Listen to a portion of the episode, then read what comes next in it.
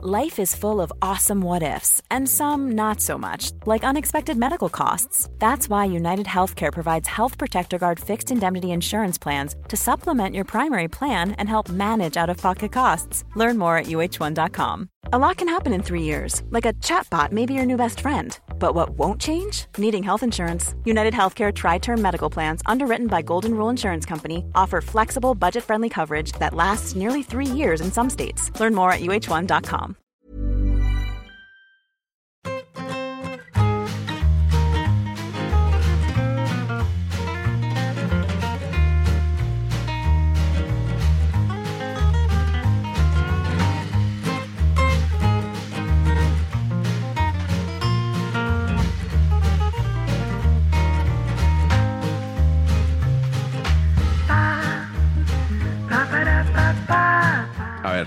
no, no nos centremos en la Cervantina, que, que ya habrá tiempo en el a día de hoy de, de hacer la previa y el post partido. Eso, eso. Pero yo quería ir a la absoluta. Yo quería tirar más para arriba porque hay rumores, lo hablábamos ahora con Fermín, de que el doble de patch puede, puede tener, bueno, no comerse, no el turrón en este caso, ¿no? Que no, el gazpacho o la sandía o qué, qué sería lo que no se va a comer Luis de la Fuente si la Nations League no se nos da muy bien. Eso El, mola. el salmorejo no llega. Salmorejo cordobés. O sea, que injusto, ¿no? No se come los calice. Para empezar, digamos que le ofrecieron un contrato de dos años que ya dejaba entrever que mucha confianza no le tienen. Porque lo normal es que le hagan un ciclo mundialista, Claro. de mundial a mundial. Entonces ya por ahí, Pero eso no se lo han hecho a nadie, ¿no? bueno, o sea, si creen en él, de verdad, como decían, pues oye, les hace el ciclo mundialista y ya está. El drama es que cuando hablabas con el entorno, el famoso entorno, te filtraban que, bueno, que vamos a ver cómo sale. Y el problema es que no ha jugado la National League y ya se ha medio filtrado. Y Sí, lo que ya contaba sí. Anton Meana, que se la va a jugar en la National League. Joder, que es- oye, es, es exigente porque es Italia y luego, ¿no? Eh, que es eh, la final, no recuerdo cuál es. Croacia o, o Países Bajos. Países Bajos, que es el anfitrión. O sea que no es tampoco sencillo, ¿no? Eh, a mí es que me da la sensación, teniendo además aquí al Mister, eh, me da la sensación de que todo eso va en detrimento. O sea, si tú apuestas por un tío y le das la confianza, tienes que tener seguridad y plantearlo así. Si empiezas a dudar, eh, eso se transmite seguro. Aunque el Mister diga que no, que está obligado a decir que no, No, no, no. Yo creo que el se- mister tiene que se decir que sí. transmite y es que es fatal, es fatal. Es que, es que, es que deberías, si no hay confianza en él, ya lo deberían haber su- sustituido, porque ahora no tiene ningún sentido. Y además, Carlos, te agradezco mucho esta interpelación que va sin duda dirigida eh, con el objetivo de construir eh, para el equipo nacional que eh, mm, yo creo que se mete una presión injusta cuando estamos a punto de afrontar el torneo más importante para el combinado nacional en los últimos 30 años, me atrevería a decir, ¿no? La importancia de la Nations League va increciendo de una manera exponencial y no sé, esto es meter una marejada de fondo que no conviene a nuestros intereses, amigos. Esta es la realidad. Bueno, y, y más manejada todavía si tenemos en cuenta que Gernator eh, ha roto su relación con, con, su, con la que era su pareja hasta ahora y que le, y que le hizo valedor de ese apodo de Gernator, ¿no? ¿Cómo cree el seleccionador que puede influir esto? Bueno, pues a ver, eh, claro, es que ocup- ocupaba plaza de yerno. Entonces tenemos que buscar otro yerno que le sustituya. eh, pues se va a complicar mucho, es la realidad. Oye, ¿y, y lo de Carvajal y, y José Lu, que son familia? ¿Eso lo sabéis vosotros? Sí. Sí. Sí, o sea, era, era sabido esto, ¿no? Y son gemelas, las son hermanas gemelas, ¿no? ¿Ah, sí? Yo creo ¿No que serán sí. estas del TikTok que, De que TikTok. entrevista Isabel Bueno, si, Forner? no, si, no, si no lo son, siempre pueden llegar a serlo. Tampoco. Sí, por cierto, estamos en TikTok, ¿eh? que, que no, lo, no lo he dicho, estamos en TikTok, eh, arroba saber y empatar. Hemos publicado exactamente un vídeo y no hay intención tampoco de que esto se mueva, pero no había intención de publicar ninguno y llevamos uno. Con lo cual, ¿quién, quién nos dice que no pueda haber algún otro vídeo próximamente? Y tenemos que hacer un anuncio hoy también, porque dentro de ocho días eh, vamos a estar, ya se puede decir, cuando Sí, se porque este tenemos los programa. billetes y el hotel, que me he olvidado de pasaroslo. Eso es lo importante. Tenemos los billetes en clase preferente. Madrid, San Sebastián. Madrid-San Sebastián, el 16 de viernes 16 de junio. Vamos a estar en San Sebastián, en el Festival Corner de la Real Sociedad, en horario de tarde-noche. Eh, nos han dicho, no sabemos muy bien, no sabemos ni el sitio todavía cuando grabamos esto, ni, eh, ni, la hora exacta, eh, pero sí sabemos que vamos a tener un invitado, que vamos a estar pues no sé, Carleto, esto que durará una horita o algo así, hablando de fútbol, hablando de la Real, hablando de nuestras tonterías. Y bueno, que no- supongo que, que convalidará un programa y que será, esperamos poder colgarlo aquí, ¿no? Bueno, eso habrá que, habrá que negociarlo Habrá que con, negociarlo. con Aperribay, ¿no? A ver si, no, si nos cede. Si nos cede los derechos audiovisuales, pero bueno, que, que todos los que estéis en, en Donosti queráis acercaros a, a verlo, eh, pues nos va a hacer mucha, mucha ilusión que vengáis, que nos invitéis a un pincho luego después también, eh, lo que haga falta. Eh, Carleto, tú has estado más años en, en el Festival de la Real Corner con K. Eh, cuéntanos un poquito qué- de qué va esto. Bueno, pues eh, algunas malas lenguas de, de la de la provincia limítrofe dicen que, que- que es una copia de, de- del festival que organiza el Athletic de Bilbao. Falso de toda Eso ya, falsedad. lo- eso ya eso habrá que verlo. Falso de toda falsedad. Cuando estemos en el, el Athletic de Bilbao diremos lo mismo Claro. del, del contrario, por supuesto. Pero, pero es un festival de cultura. Yo llevo, pues sí, la verdad que he ido, he tenido la suerte de ir dos o tres veces. Eh, organizan, eh, intentan siempre cubrir todas las artes, entre comillas. Pues hay desde teatro, cine, eh, literatura, y, otras artes escénicas y, organizan siempre un evento vinculado también, no sé si decirlo, a, bueno, pues eso, a, a organizado en un teatro. Yo supongo que será en algún, en algún, en algún teatro, quizá en el teatro principal.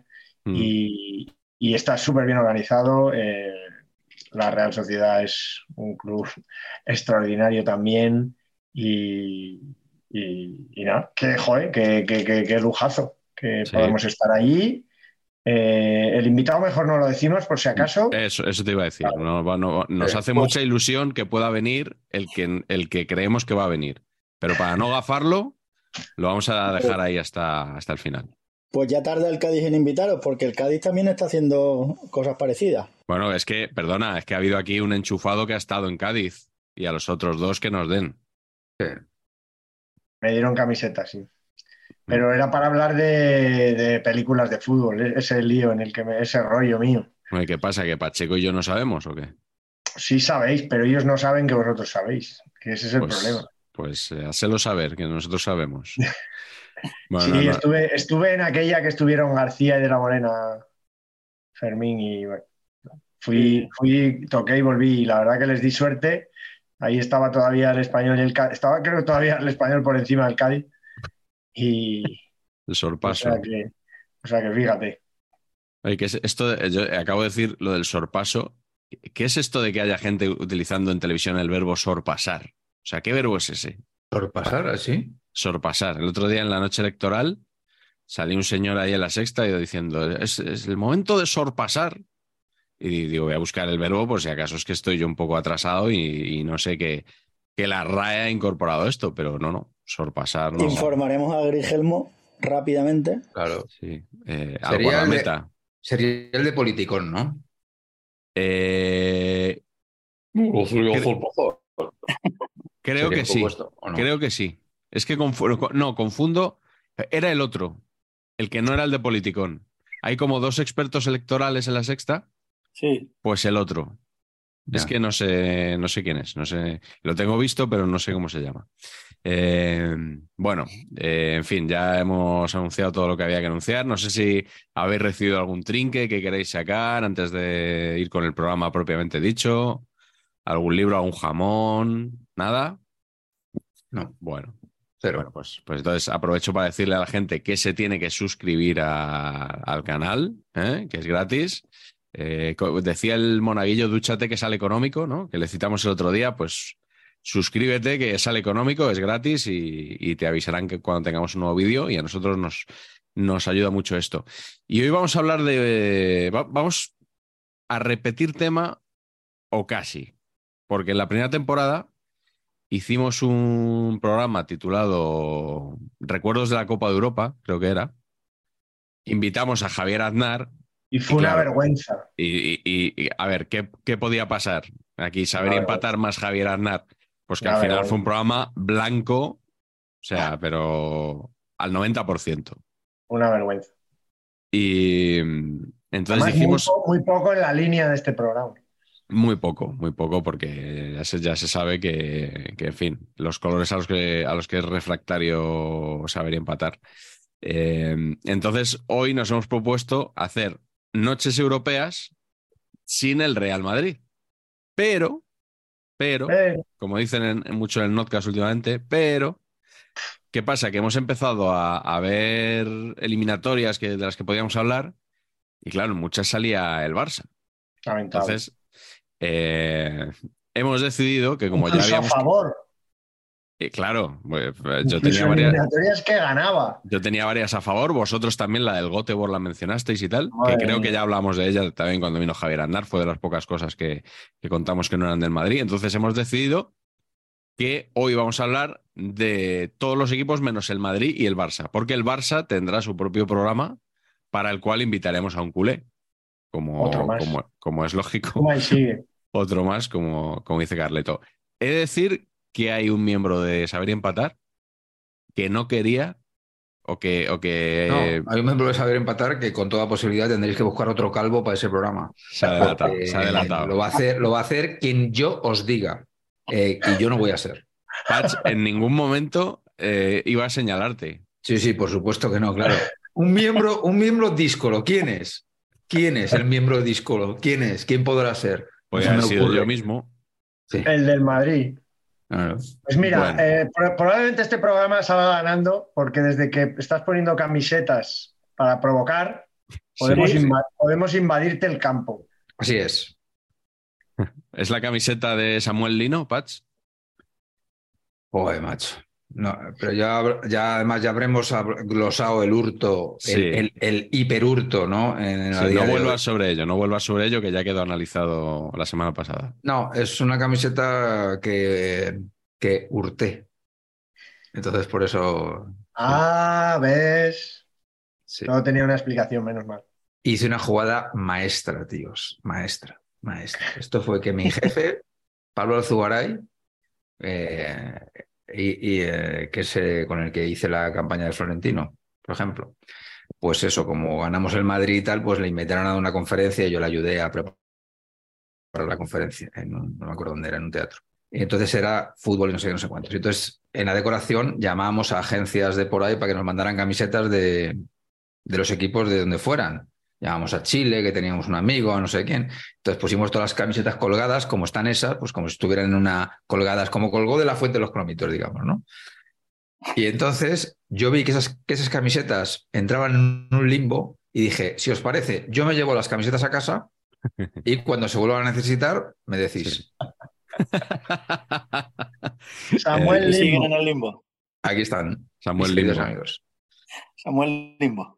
Samuel Es que Limbo, efectivamente. Llegaste el, llegaste el chiste de si, si la camiseta era de lino o de poliéster en, en- otro programa. Perfecto. Eh, perfecto. pero bueno, el, el que parte y reparte, ¿eh? Sí. Haciendo honor a, a esa frase. Así es. Bueno, pues haremos el programa del Barça, Pacheco. Eh, Lo siento por ti. Para ese día invitaremos un culé, pero hoy nos parecía justo, ya que hemos invitado a Fermín de la calle, pues eh, no, no- no ceñirnos tanto al Barça y ser un poco más sensibles a, a lo que él no- nos pueda contar, Carleto, porque Fermín tiene ya muchos tiros pegados, ¿no? Como se suele decir, sin ánimo de llamarle viejo, pero yo es que le llevo leyendo, le- le- to- bueno, toda la vida prácticamente, ¿no? O sea, un montón de años en el As eh, de Prisa primero. Cuéntanos un poquito, resúmenos la trayectoria vital y profesional de Fermín. Periodista de raza, el amigo Fermín de la calle, jerezano. Eh, yo le conozco en el terreno de juego, que es probablemente de las mejores maneras de, conocer a un, de hacerse amigo de alguien para siempre. Eh, luego ya hemos tenido trayectorias y nos hemos cruzado muchísimo siempre, pero siempre hemos acabado coincidiendo en un terreno de juego, cosa que, que ya tenemos una edad, pero sigue siendo estupendo. Pues sí, en el AS ahí empezamos a coincidir, cuando Cinemanía estaba en prisa y estábamos en el mismo edificio, empezamos a jugar la Liga de Medios juntos, enseguida vi que además de un periodista estupendo, eh, era un fenómeno. De hecho, te diré que, que, esos años que coincidimos son los que en los que a él, voy a decirlo así, se le empieza a reconocer lo bueno que era y empieza y empieza a, cubrir eventos súper potentes. Él estuvo en Galicia, eh, él estuvo siguiendo al Depor, con lo cual también tenemos ahí un, contacto. Estuvo viviendo allí en Coruña y también, eso también es amigo de Nacho Carretero y de muchos periodistas galegos. Y, y, después salió de AS y ha estado en un montón de sitios. Ahora está un fenómeno y además está haciendo cosas chulísimas y, y súper interesantes en prensa ibérica, en, deportes para el periódico de Cataluña, pero para casi todos los periódicos de, prensa ibérica, nos lo puede explicar. Eh, se ha hinchado a firmar libros este, esta feria del libro y los últimos años con, su, con su libro sobre rugby eh, eh, con fina desobediencia de libros del CAO, o sea, es otro hombre del CAO. Es además... Otro. Es además de, su experiencia futbolística y polideportiva, pero sobre todo es la persona que más sabe de rugby que yo conozco. Es comentarista, yo siempre comentarista de Movistar, cinco o seis naciones, así que es un gran amigo y un pedazo de, reportero a la antigua usanza. Señor, bueno, Fermín, pues nada, ya, ya te ha hecho aquí la... Sí, te diré que ya no voy a cumplir 50 por el comentario que hacía, que lo, he cumplido en marzo, o sea que sí que llevo tiempo, la verdad. Y sí, al final, mira, lo que más me define yo creo, o con lo que más me gusta coincidir es con lo que decía de reportero, porque al final lo que me gusta es un poco estar en la calle y hacer historias y, y contar lo que pasa alrededor del fútbol, más que lo que pasa en los despachos o en las salas de prensa. Y bueno, pues Mm, milagrosamente sigo pudiendo hacerlo, que después de tantos años es complicado, y más como está el asunto ahora. No tiene mucha necesidad de decir a día de hoy. Eso, es lo bueno de ser reportero. Eso está muy bien. Pues mira, a día de hoy tenemos vigente una promoción hasta el 30 de junio, como los contratos de los futbolistas, porque ya estamos a 40 de mayo, salimos más de casa, conducimos más, repostamos más y ya sabéis qué os aconsejamos desde Saber Empatar. Pues planificar para repostar en las estaciones de servicio BP. Eso, y ponerle al coche no cualquier cosa, sino BP Ultimate con tecnología Active. Lo primero por tu bolsillo, porque te puedes ahorrar hasta 8 céntimos por litro usando tu tarjeta Mi BP si estás en Península o Baleares. Ya, ya, campeón, pero ¿y los de Canarias qué? O sea, el mundo de la tierra de Tonono, ¿esto cómo va? pues en, la tierra de Tonono eh, y de Jonathan Viera usas la tarjeta Plan Dino BP. O sea, está todo pensado. Siempre que pares en estaciones BP, tendrás 3 céntimos de ahorro por litro en tu tarjeta y además puedes obtener hasta 5 céntimos de ahorro más al repostar eso. BP Ultimate con tecnología Active. Bueno para el bolsillo, que alguno que yo sé que ahí tiene auténticos cocodrilos,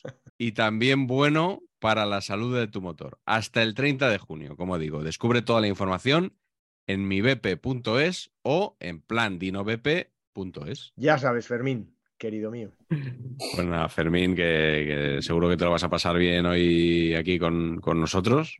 Eh, yo creo que se lo pasa bien todo el mundo aquí, ¿no? Que viene. ¿Ha habido alguno que vosotros hayáis detectado que no se lo ha pasado muy bien? Alguno se le hizo un poco largo, pedía la hora ya. Pero no, yo creo que sí. Pero bueno, pero más o menos sí. Pues nada, vamos a, vamos a empezar ya para que no se haga largo. Eh, vamos a recordar hoy, eh, pues eso, grandes noches europeas de, esos otros equipos a los que a veces no, prestamos mucha atención. Y vamos a hacer, a ver si nos da tiempo a hacer las cinco rondas de rigor. Eh, y empezamos contigo, Fermín. ¿Por qué eliminatoria nos quieres llevar para empezar? A ver, yo eh, voy a empezar por una que yo soy del Betis, pero voy a empezar por una que me he acordado, la primera que me he acordado cuando Carlos me dijo, vamos a hacer cosas de la UEFA y tal, que fue una eliminatoria entre el Tenerife y el Lacho del 97, que la vuelta acabó 5-3, jugaba en el Lacho Netbet, era un equipo importante. Sí, los años de que tuvo equipo gordo, la Lazio. ¿no? Sí, sí, pero aquel Tenerife que jugaban Pinilla, Juanele, Códoro, eh, Bitmar, era un equipo espectacular.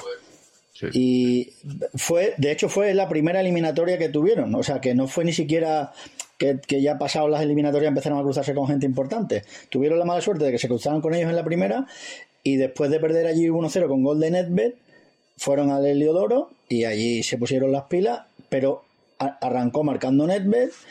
Hubo un gol de Nesta en propia puerta, eh, Codro metió el segundo, les empataron, marcaron el 3-2, les empataron otra vez y al final con todo el Heliodoro empujando metieron dos más y, ganaron 5-3 y, y recuerdo aquella eh, elim- eliminatoria porque el partido de vuelta, o sea, el del Heliodoro me pareció increíble. Bueno, aquel equipo ofensivamente era un equipazo y jugaban, al, estaba Jokanovic y tal, jugaban al fútbol y fue como un tsunami ante un equipo enfrente que tenían que no era cualquier cosa, que era el Lacho. Y siempre he tenido el recuerdo de aquel partido y cuando me lo dijo me vino rápido a la mente y digo, bueno, pues este lo meto.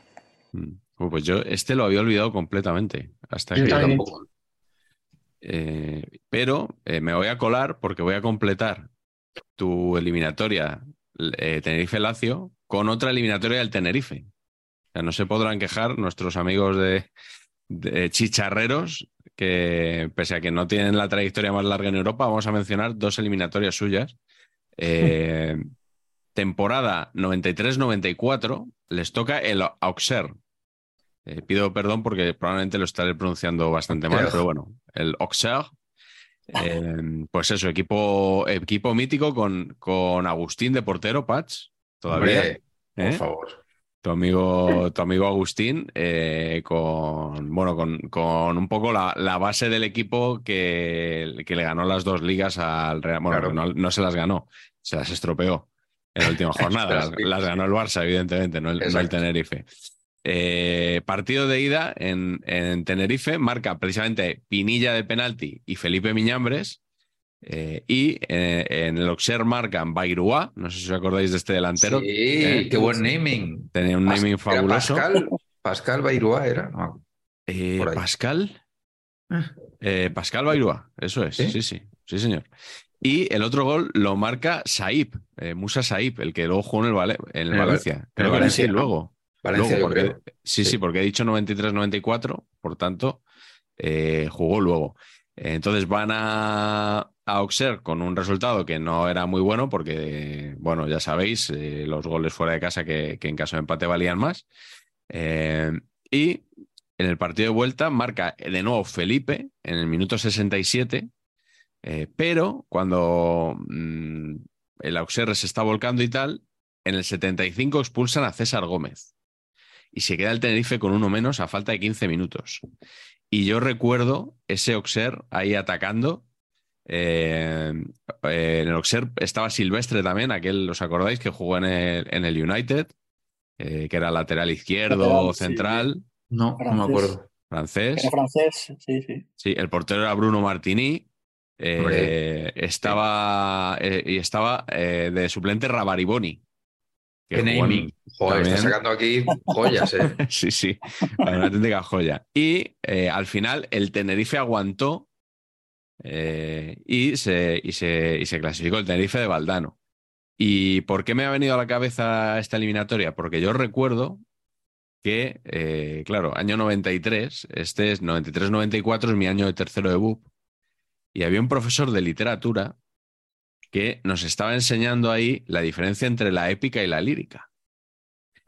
Y entonces, para ilustrarnos lo de la épica, dijo, eh, una de las cosas que dijo fue, hoy, si cogéis el periódico, veréis que en todos, eh, hablando del partido de ayer del Tenerife, se usa el adjetivo épico para describirlo.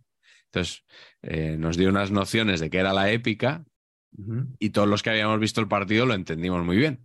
Y luego en mi casa cogí el periódico que, que había traído mi padre, no sé si era El País, el Diario 16, el Marca, el que fuera, hice la comprobación y efectivamente el, el adjetivo épico estaba ahí para, para definir este partido de- del Tenerife ante el Auxerre, al que entrenaba, por cierto, Guy Rooks, el mítico... Joder, claro, O sea, que 60 estuvo- años, ¿no? sí.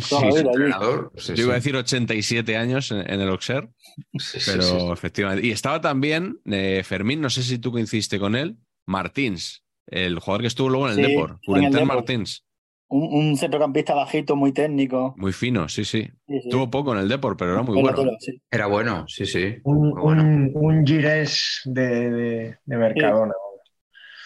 Sí. ¿Por, por qué hacer este desprecio, Carleto? Con todo el respeto para los productos hacendados, ¿eh? Pero no sé. En fin, venga, sí. venga, ve No, tú, ve eh, tú mismo. déjame decir que el Auxerre me parece un nombre muy bonito de, de ciudad, pero el club se llama Asocia- Association de la Jeunesse Auxerroise. Ese es el nombre oficial del Auxerre. De hecho, eh, cuando televisan los partidos, o televisaban los partidos de Champions del Auxerre, en pantalla ponía AJA y parecía que estaba jugando el Ajax. Pero eso es, es muy típico. Yo aquí me lo llevo un poco al rugby. Es muy típico de los equipos franceses, porque el Toulouse de rugby, que es un campeón de Europa histórico y tal, no se llama Toulouse, se llama Stade Toulousain. Yeah. Y el Rennes Ah, es el Stade Rennes. eh, O sea, el el Olympique Lyonnais, todo eso, Claro, sí, sí. claro. nosotros le cambiamos los nombres Sí, y en realidad no son esos, pero es verdad. los acortamos. Sí, sí. Oye, ¿el Toulouse de rugby va, de, va como el Valladolid también o solo el de fútbol? Solo el de fútbol. El Toulouse de rugby va de rojo y negro. De, porque eran. Eh, tienen una historia bonita porque el rojo es. eh, tiene un contenido político de los libertarios de Toulouse y los negros los que se pelearon contra la policía del régimen en su momento, eh, que invadieron la ciudad y tal. Y es como muy. Mm, Tienen mucha épica también, hablando tú de la épica antes, sí. y son rayas eh, horizontales. En el rugby Ah, vale. las rayas son horizontales Sí, claro. para diferenciarlas del fútbol que eran verticales en los inicios. Pues que eh, siempre he pensado del Toulouse que era el único equipo que, que vestía como el Valladolid. Seguro que hay alguno más, pero bueno, por lo menos que yo conozca, ¿no? Me, siempre me ha parecido curiosa la equipación del Valladolid. Aquí estamos acostumbrados, pero es una combinación Sí. eh, un poco rara. El. Valencia va de morado también. Llega tarde. Eh, Patch, eh, ¿con qué vamos ahora? Vamos con este mundo camisetil que tenemos aquí, que no es exactamente la, esa- esta camiseta, yo creo que es de un par de temporadas después del partido que voy a hablar, que es un Valencia-Lazio también, eh, Champions, esto es cuartos creo, cuartos ida eh, 99-2000. Y básicamente eh, le atiza un 5-2 eh, con un hat-trick de Gerard López, amigos Así es, Carlos. cuyo talento futbolístico es inversamente proporcional a su talento comentaril, ¿no? Digamos. Sobre todo aquel año, ¿no? ¿Eh? Sobre todo aquel año, digo. Yo creo que, yo creo que eso estaba pensando, digo, estaba cuando digo, voy a hacer la gracia esta, pero estaba pensando, luego, o sea, quiero decir, nunca más hizo nada. Nada más Yo que. yo creo que el gran año del Valencia es el último cuando lo ficha el Barça. y ya y luego está. ese y luego nivel no lo-. Yo creo que no lo tiene nunca ese nivel. Pero en aquellos momentos era increíble, ¿eh? Era un Sí, sí, jugador. impresionante. Sí, sí, llegada Valencia. era espectacular, una Sí. bestia. Claro, este es el Valencia de Cooper mitiquísimo, que yo era súper fan, amigos, porque a mí el rollo, yo es que soy muy, ya, ya me conocen, yo que soy muy básico, soy muy primario. Pero el rollo pelotazo y que corre el Piojo López, para mí, como esquema, o sea, me viene fenomenal. Un equipo que tiene a un tío con una pistola dentro del vestuario es admirable siempre. Eso por tiene que poner orden. Sí. Absolutamente. Eso, Pues ya Morant no, no sé si. No, no, no, a él no se la pasan por alto, ¿eh? ¿cómo está la cosa con Yamorand, amigos? Eh? Buah. ¿Es familia de, de nuestro amigo? De- del escritor de Liverpool. dices. Sí, de Morant. Se aseguran chiste. Y de Gregorio, ¿no? Que, a ver, total. La Lazio está también, ojo, claro que 5-2, pues dices tú, claro, la Lazio será floja, pero no, es lo que dice, eh, eh, lo que dice Fermín. Aquí teníamos Nedved, Brujita, Salas, Stankovic, Simón, Insagi, o sea, joder, esto era una cosa muy loco. Y, y, en, esta, en esta Champions es la que aquí les atizan 5-2, luego palman en la vuelta, pero pasan, y luego le, les atizan consecutivamente al equipo del cual no podemos hablar porque habrá un programa dedicado. Correcto. Eh, entonces no se puede hablar de él, pero se les atiza también. Y luego ya se encuentran con un equipo de, otra, de otras características, ¿no? Que les gana en la final. Del que eh, se puede hablar hoy. Y ahora les quiero hacer una pregunta, como ustedes son muy, muy formados en la estadística futbolística. ¿Quién fue el máximo goleador de la Champions aquel año? Tiempo. La 99-2000, ¿puede ser? Sí. Tiempo. Eh, eh, Ni idea. Tiempo. Vamos a decir, John, John Keru. Joder. Raúl González Blanco. Joder, no tiene patch, no tiene. Yo creí que tenía truco la pregunta. Yo también esperaba alguien. Claro. No, no. No, no. No te voy a decir Zikic, pero. El truco es que está empatado con Rivaldo, que todo bien, pero, pero también está empatado con Jardel, amigos. Hombre, claro, Mario fue un Jardel. goleador. Ya, ya, pero Jardel- 10 goles en la Champions con el Porto, ojo, En ¿eh? el Oporto, te voy a decir yo, antes de irte- irse a Turquía, que luego se fue a Turquía. Correcto. Y a la vez, ¿no? Jardel en un momento dado podía pesar 180 kilos jugando al fútbol, o, o es una imagen que tengo yo a lo mejor ficticia. Sí. Yo, yo, a mí me mandaron, eh, le tocó al Madrid el Galatasaray y de estas cosas que hacía Relaño de iros para mm, Estambul cuatro días antes del partido o una semana y media antes y entrevistar todo lo que haya por allí. Estaba Hagi, Popescu eh, y estaba Yardel. Entrevistamos a Hagi sin problema. De hecho, salimos a cenar con él dos o tres noches y tal. Popescu igual. Y eh, Yardel no hubo manera. No se hablaba con, el- con nadie del equipo. ¿Ah, sí? Qué A bueno. mí me lo contaba Javi y digo, bueno, hombre, el tío, no sé, será un poco áspero y tal, y no. Dice, no, no, es que no se habla. Iba, entrenaba y se iba. Y, y no, no, no tuvimos manera de hablar con él porque no se hablaba. Y me dijo, Javi, yo hablo con él a ver si os atiende y tal. Imposible, no hubo manera. Joder. Joder. Ese equipo estaba, estaba muy hecho para Hagi, ¿no? Para que él mandara ahí y liderara todo. Bueno, pues sí, él y Popescu y han acabado mm, teniendo ahora presiden y compraron un club y pues lo mismo. El Carleto para eliminatorias buenas del Galatasaray, Galatasaray Depor, ¿no? Hombre, gran peli de Hans Store. En realidad la final de la Copa Europa, Sí, de que, que se inventó este chico, que es un alemán que estudió en, en Santiago de Compostela, hizo un Erasmus o estuvo un curso entero, se enamoró de Galicia y, y había hecho una, una película antes sobre un, que estaba muy bien, se llamaba Berlin is in Germany, me parece. Eh, que, Ninguna mentira tampoco. que era sobre un, eh, un preso que llevaba varios años en, en- en la cárcel en el Berlín Oriental y sale cuando ya ha caído el muro de Berlín. Era Una, una, una condena larga de tres o cuatro años. Y, y claro, era un poco como, como el choque con aquel. Y entonces hizo esta película sobre un- una final Galatasaray eh, Depor en Moscú. La cosa era un poco delirante, pero eran historias cruzadas, historias de aficionados que iban, de en las propias ciudades, eh, gente que, que le pasaban cosas de lo más, eh, bueno, absurdo, divertido y tal. Y no estaba nada mal esa película. Muy propio. En, el resto de, de Europa la película se llamó One Day in Europe. Aquí le pusieron Galatasaray Deport y no fue a verla Ni, ni el tato. ni el tato. muy propio lo de los turcos con el Depor. Mm. En, en- en Turquía se juega dentro de, bueno, pasado mañana la final de la Champions, que por eso hemos hecho coincidir este, este programa con, con la final, en, en el Ataturk. Mm, eh, como todavía no está en el aire la pachanga de Alcalá, que es el, el programa en el que Patch va a pedir porcentajes de favoritismo y tal, eh, ¿cómo, veis la, ¿cómo veis la final? ¿Le dais alguna opción al Inter? Fermín, ¿tú crees que el Inter tiene alguna opción contra el City? Yo creo que eh, en algún momento del partido sí. O sea, mm, lo normal es que estos que son favoritos y, y Guardiola lo estudia todo, pero yo sí coincido que el Inter mm, que no va de favorito es cuando es más complicado.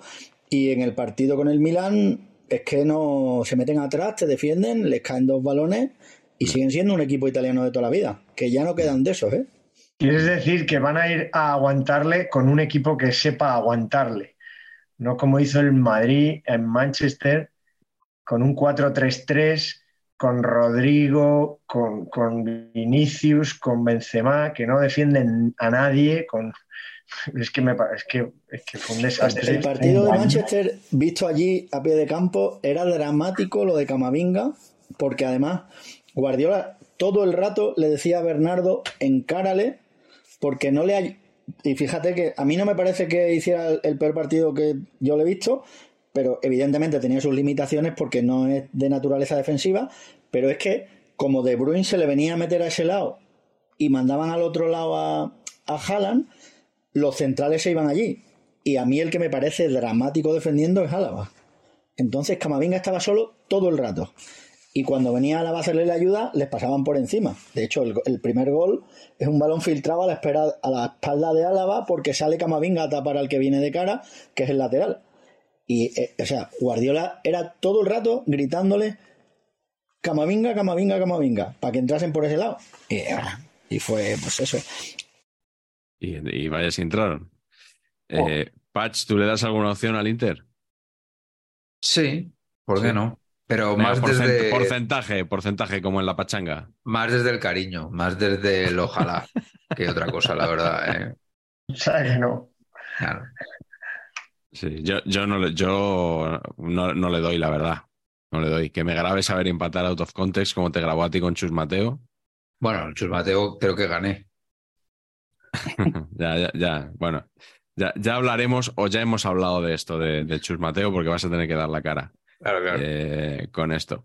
Correcto. Eh, bueno, pues hemos completado la primera ronda, ¿no? Me parece. No. Eh, vamos con no, no, a mí me has ventilado con Galatasaray Deport. No, pero Tú, tú, no has, tú no has dicho la tuya. No. No. ¿Te has saltado? Entonces no hemos completado. ¿Para qué me decís que sí? No, entonces esto va a ir a 3 horas 45. Que es para quitarme la. No, la digo rápido que es para quitarme la presión.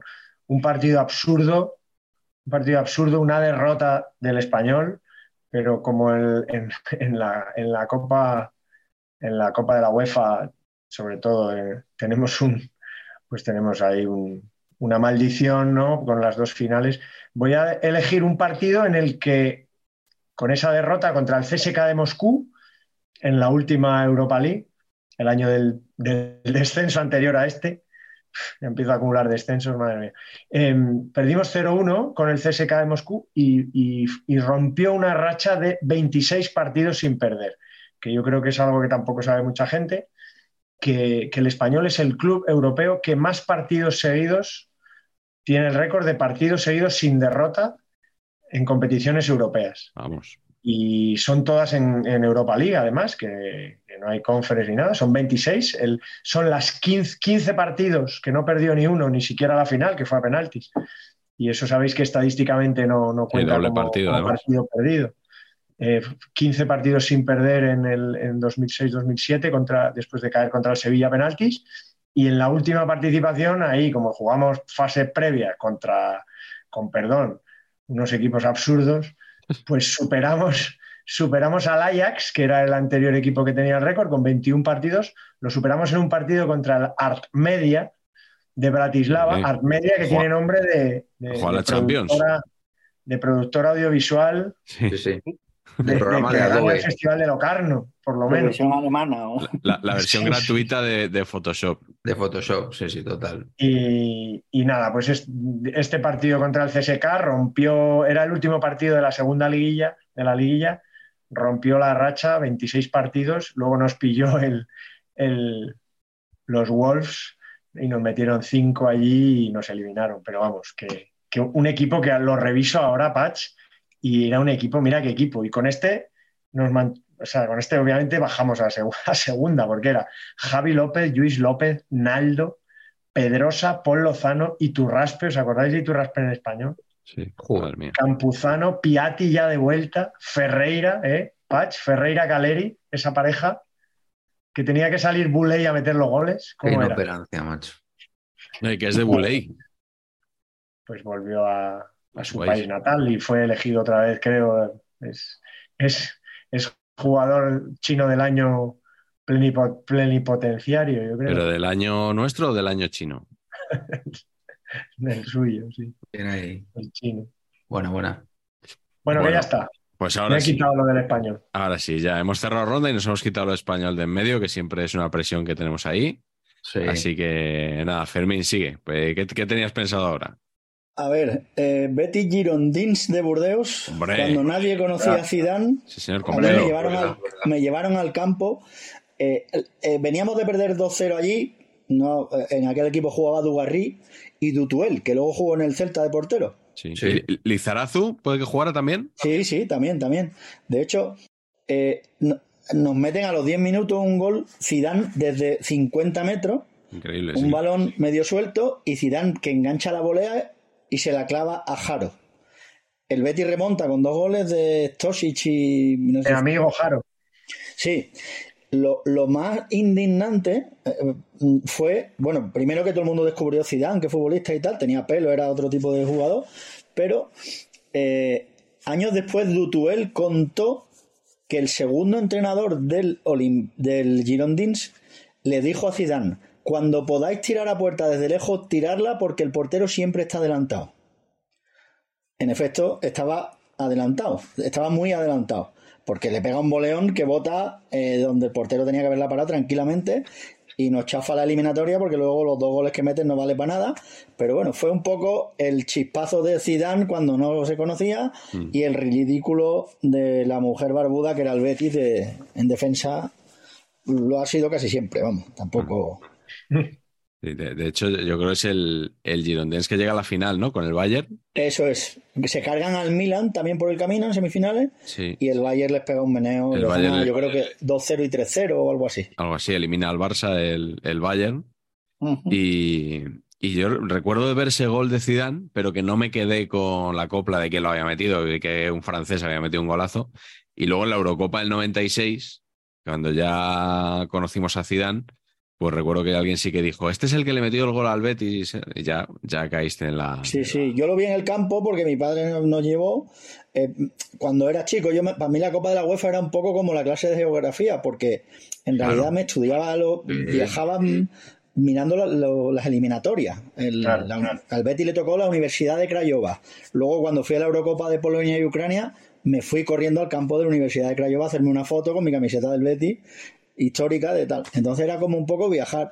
Y nos tocó el Girondins, que era un buen equipo, tenía gente, pues eso, Dugarry, Tuel, Lizarazu, tal. Pero me acuerdo de aquel gol. Pero lo que más me llamó la atención fue que años después nos enteramos que es que la jugada estaba preparada. Sí, sí. No, no- no sabía yo esa. Yo, No. Tú lo viste en el campo, yo lo vi por la tele y juraría que ese programa lo retransmitió Matías Prats Cañete cuando lo ficha Antena 3 Televisión Sí. para retransmitir toros, fútbol, un poquito de todo, ya el hombre ya mayor, claro. Y, y creo que estaba él de narrador, los- aquellos años en los que Antena 3 em- apostaba por el fútbol, ¿no?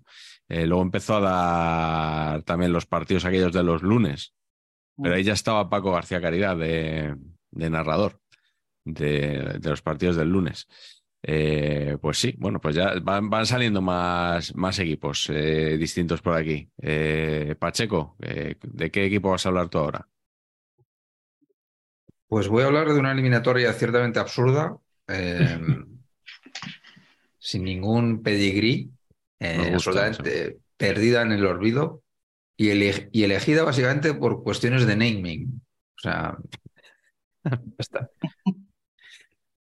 que es semifinales de la Recopa, torneo extinto, 85-86, Bayer Uerdingen, Atlético de Madrid.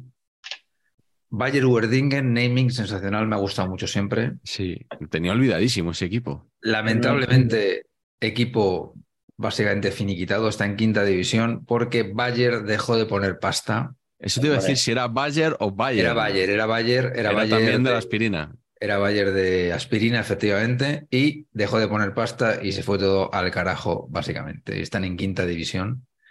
Pero Uerdingen, todo bien, ¿no? Le Bien. tocó al Barça, yo creo. un- Sí. De- el, año, al año. el año sí, juega dos años en Europa este y el siguiente, y el siguiente le elimina el Barça. Sí.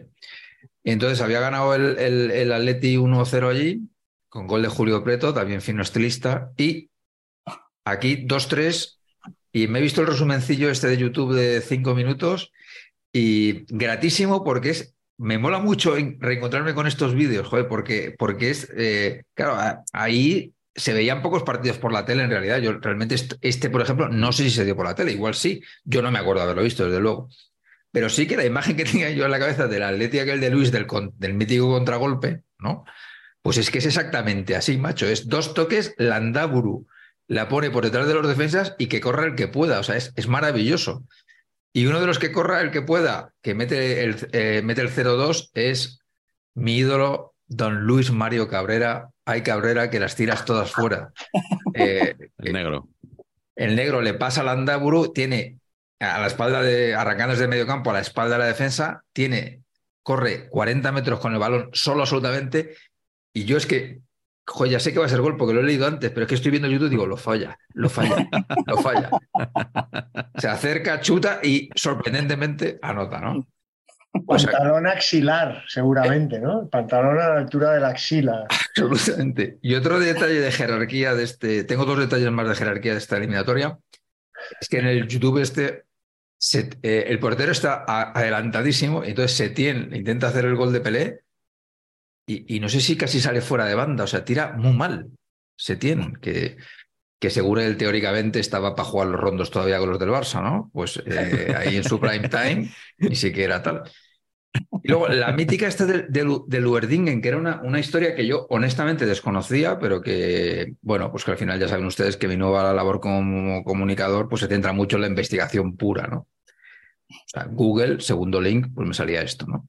Y eh, básicamente es que la, en la eliminatoria anterior, tío, jugó contra el Dinamo Dresde y eh, palmó 2-0 allí y en casa iban palmando 1-3 al descanso, el Werdingen. O sea que la cosa iba 5-1 para, para el Dresde y metieron 6 goles en la segunda parte.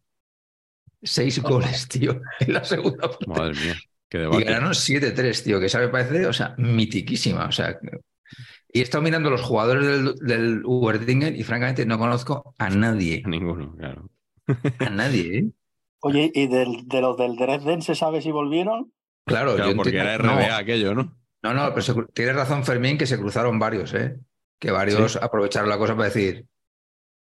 Ahí, os quedáis. Ahí os quedáis, yes. Correcto. Qué bueno, bueno, eliminatoria muy grata, ¿eh? Gratísimo. Entre Werdingen y Leverkusen, 60 kilómetros, si no me engaña Google ¿Ah, Maps. O sea que, sí, lo sé, en el área de Düsseldorf, Colonia, tal. Eh, yo creo que la, gente de la aspirina lo, tenía todo ahí más o menos cerquita. ¿Eh? Que además este era, este era Bayer 05, el Leverkusen es 04 y este es 05. Claro, pero eso es por el año de fundación, ¿no? Es el año de fundación, pero que mola que es como que, ¿sabes? Que hubiera un 06, que los pusieran números, eso molaría muchísimo, tío. que por cierto es lo que debería hacer, por ejemplo, el Girona sería el City 03, por ejemplo. ¿no? debería ser el nombre real, no, no el que tiene ahora, ¿no? Sería el City 3.0. City, ¿no? Claro una subsidiaria, digamos. Sí, pues eh, mira, déjame a mí entonces que vaya con mi eliminatoria. Eh, Schalke 04, Sevilla, de la Copa de la UEFA 2005-2006 y concretamente el partido de vuelta, el gol que cambió la historia del sevillismo, según dicen sus propios aficionados, el gol de Antonio Puerta. Eh, en la ida había sido 0-0 en Helsenkirchen eh, y en, en, la vuelta, el, partido de ida debió ser para verlo, también os digo. Eh, pero bueno, en, en, la vuelta se estaba jugando el Sevilla, pues eso, meterse en, la primera final de lo que luego hemos visto que, pues bueno, cuando, cuando se emita esto, eh, ya habrá jugado el Sevilla. Un drama, no metas mal el dedo. No, no, tú, eres, tú eres bético, te voy a respetar. Pero bueno, el, dominio increíble que, que, nadie podíamos sospechar, ¿no? Hace 17 años que podía ejercer el Sevilla en esta competición, que es absolutamente alucinante, ¿no? Y, bueno, ese gol de Antonio Puerta, además, que, que falleció un año después, que, que, deja la imagen icónica, además, de, de Puerta de, besándose, besándose el puño, celebrando el gol, ¿no? Que, ah, es aquí esto. Que marcó, sí, sí, un, un muy buen gol. Eh, un zambombazo a la escuadra, cruzado. Sí, un gol, bueno, con la zurda, ¿no? Que él era un jugador que, podía jugar de lateral o de, o de centrocampista en, la banda izquierda. A mí me parecía bastante, bueno, además. me encantaba, tío. El porte, el porte que tenía de zurdo puro, o sea, me encantaba. Muy, muy elegante y bueno, yo creo que habría hecho grandes cosas. Eh, y, pero es verdad que ese, gol es, es, historia del Sevilla, vamos, es punto. Totalmente, yo creo que es un punto de inflexión clarísimo. Y recuerdo, de aquella noche recuerdo dos cosas.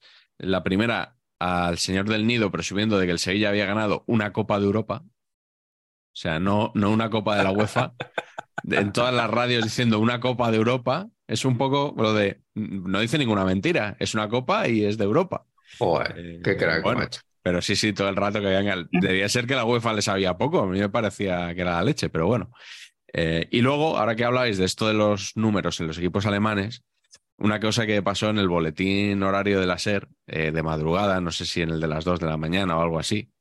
Eh, no sé si yo lo estaba escuchando, imagino que no, que, que, me enteré a lo mejor por los del radiador o algo así, el grupo Risa entonces, ¿no? que se hacían llamar así el radiador en, en el Tirachinas con Avellán, que es que le tocó hacer la noticia pues a alguien que obviamente no sabía de qué iba el tema, ¿no? Entonces dijo, y en deportes, fútbol, el Sevilla se ha clasificado para la final de la Copa de la UEFA al ganar 0-4 al Schalke con gol en propia puerta.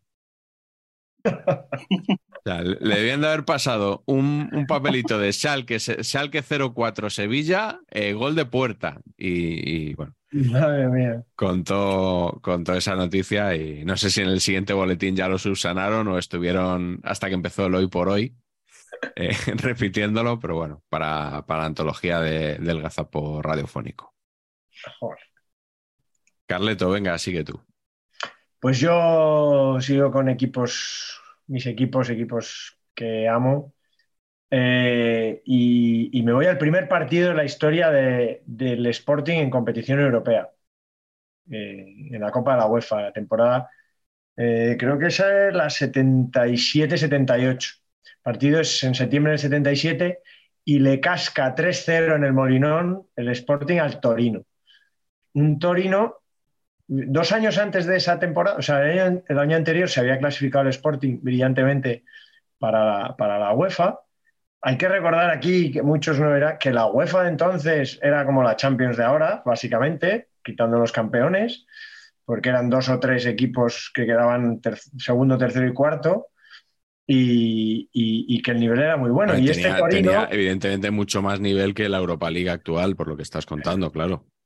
Y ese Torino, que pasa por ser ahora pues, un equipo italiano histórico por todo lo que pasó, Superga y, y, un equipo bueno que ha estado ahí en competiciones europeas, tal, pero no, nos da la sensación de que es del cuarto al séptimo, ¿no? El Torino es una. Por lo menos esa es la imagen que tengo yo. Es, mi equipo en Italia ahora mismo, el Torino, ¿eh? Pero que, no es un equipo Señor Urbano Cairo, a sus recientemente. ¿Cuánto hace que no gana el Scudetto? Demasiado. Urbano no quería, no querría comprar el español, por ejemplo, Urbano, ¿no? No querría. Pues no sé, si quieres lo hablo con él, si algún día me lo encuentro por allí por la radio. Ahora que está barato, ahora que está baratito, ¿no? Claro, ahora que está la cosa, ¿no? Canina. Bueno, pues iba a decir que este, este, este encuentro del Sporting, que se había clasificado el año antes, se había clasificado la temporada antes para la UEFA como el Torino, el año anterior el Sporting estaba en segunda, que bajó y subió el mismo año, y el Torino ganó el Scudetto con, con Graziani de Pichichi. Graziani era el el 9 y un poco el, jugador franquicia. El de la Roma, ¿no? Llegó al Molinón. Dime, dime. El de Graziani, el de la Roma es.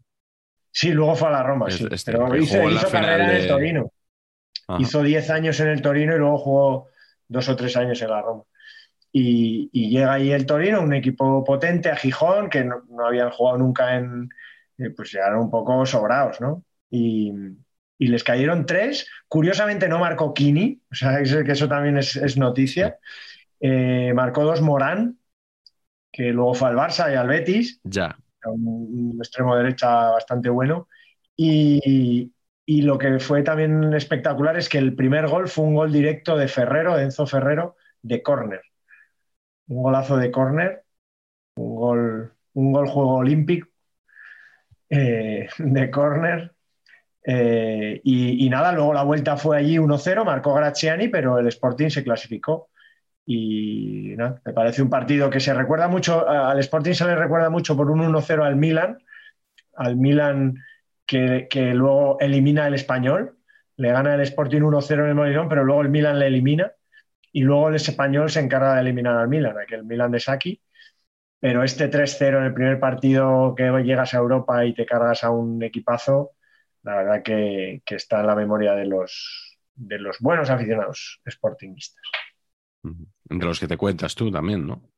Eso es, aunque este año que viene, pues bueno, el español va a volver al Molinón y a otros bellos campos de la geografía española. El otro día estuve escuchando. Andorra.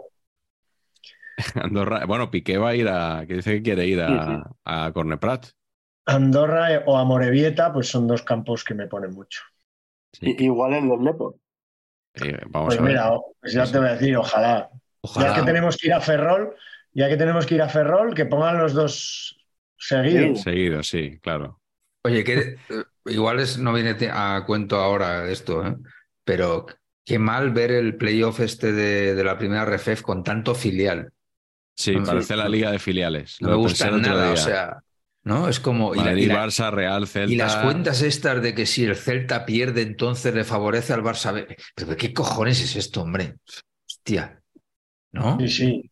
Es que dentro del drama, dentro del drama del español es que puede enfrentarse el año que viene al Barça B y, y, que está el Villarreal B también, que pues, no. O sea, Con Antonio es, Pacheco, además, que es que claro, es, un horror. Es un horror. Bueno, eso es lo que le está pasando al Depor con el B. Claro, claro, sí, sí, total. Total. O sea, pero duda. Pues sí. Es muy dura de tragar esa, sí, muy dura. Vamos a ver en la Cervantina si no hay fricciones ahí. Nacho Carretero, Enrique Ballester con el, con el Depor Castellón, este de primera ronda. ¿eh? Ostras, es verdad puede dinamitar la concentración ese, ese duelo.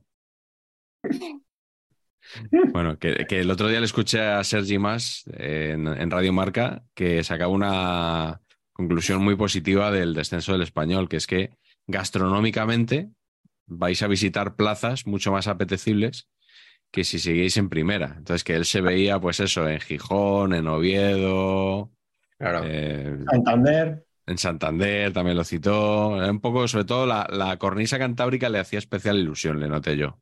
Claro que sí. Fútbol de verdad. Le daba gusa más que otra cosa. sí, sí. sí, sí. le, le mandamos un saludo, por cierto, que nos, nos, dejó el otro día un comentario, Patch, que nos hizo mucha ilusión. Súper cariñoso, es muy oh, crack. Tío. Que le gustó mucho el programa con Juan Arena y, y, hombre, que te, que te diga cualquier espectador, pues mola, pero que te lo diga Sergi más, pues claro.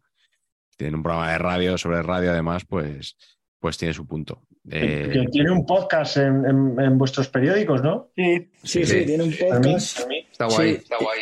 Hace un poco de todo y de vez en cuando mete fútbol. A mí me llama algún día porque quería hacer alguna historia de cuando lo de Vinicius, por ejemplo, todo lo que se montó y tal. Y la verdad es que, bueno, pues es, es, muy divertido hacerlo con él porque es un tipo que es un animal de radio y, y le da un toque divertido. Siempre relativiza todo y Sí, sí. Aquí no, nos reímos muchísimo el día que vino, desde luego. Y, y, a Pacheco le gustó mucho también el podcast que hizo con Emilio Pérez de Rozas. En... Sí, me encantó. Sobre la, sobre la mala educación, ¿te acuerdas? Sí, sí, sí, no, no. Es que es el, yo es que no hubiera llamado a otra persona, o sea, no hay otra persona en el mundo para hablar de lo que es ser un mal educado que Emilio Pérez de Rozas, claro que no.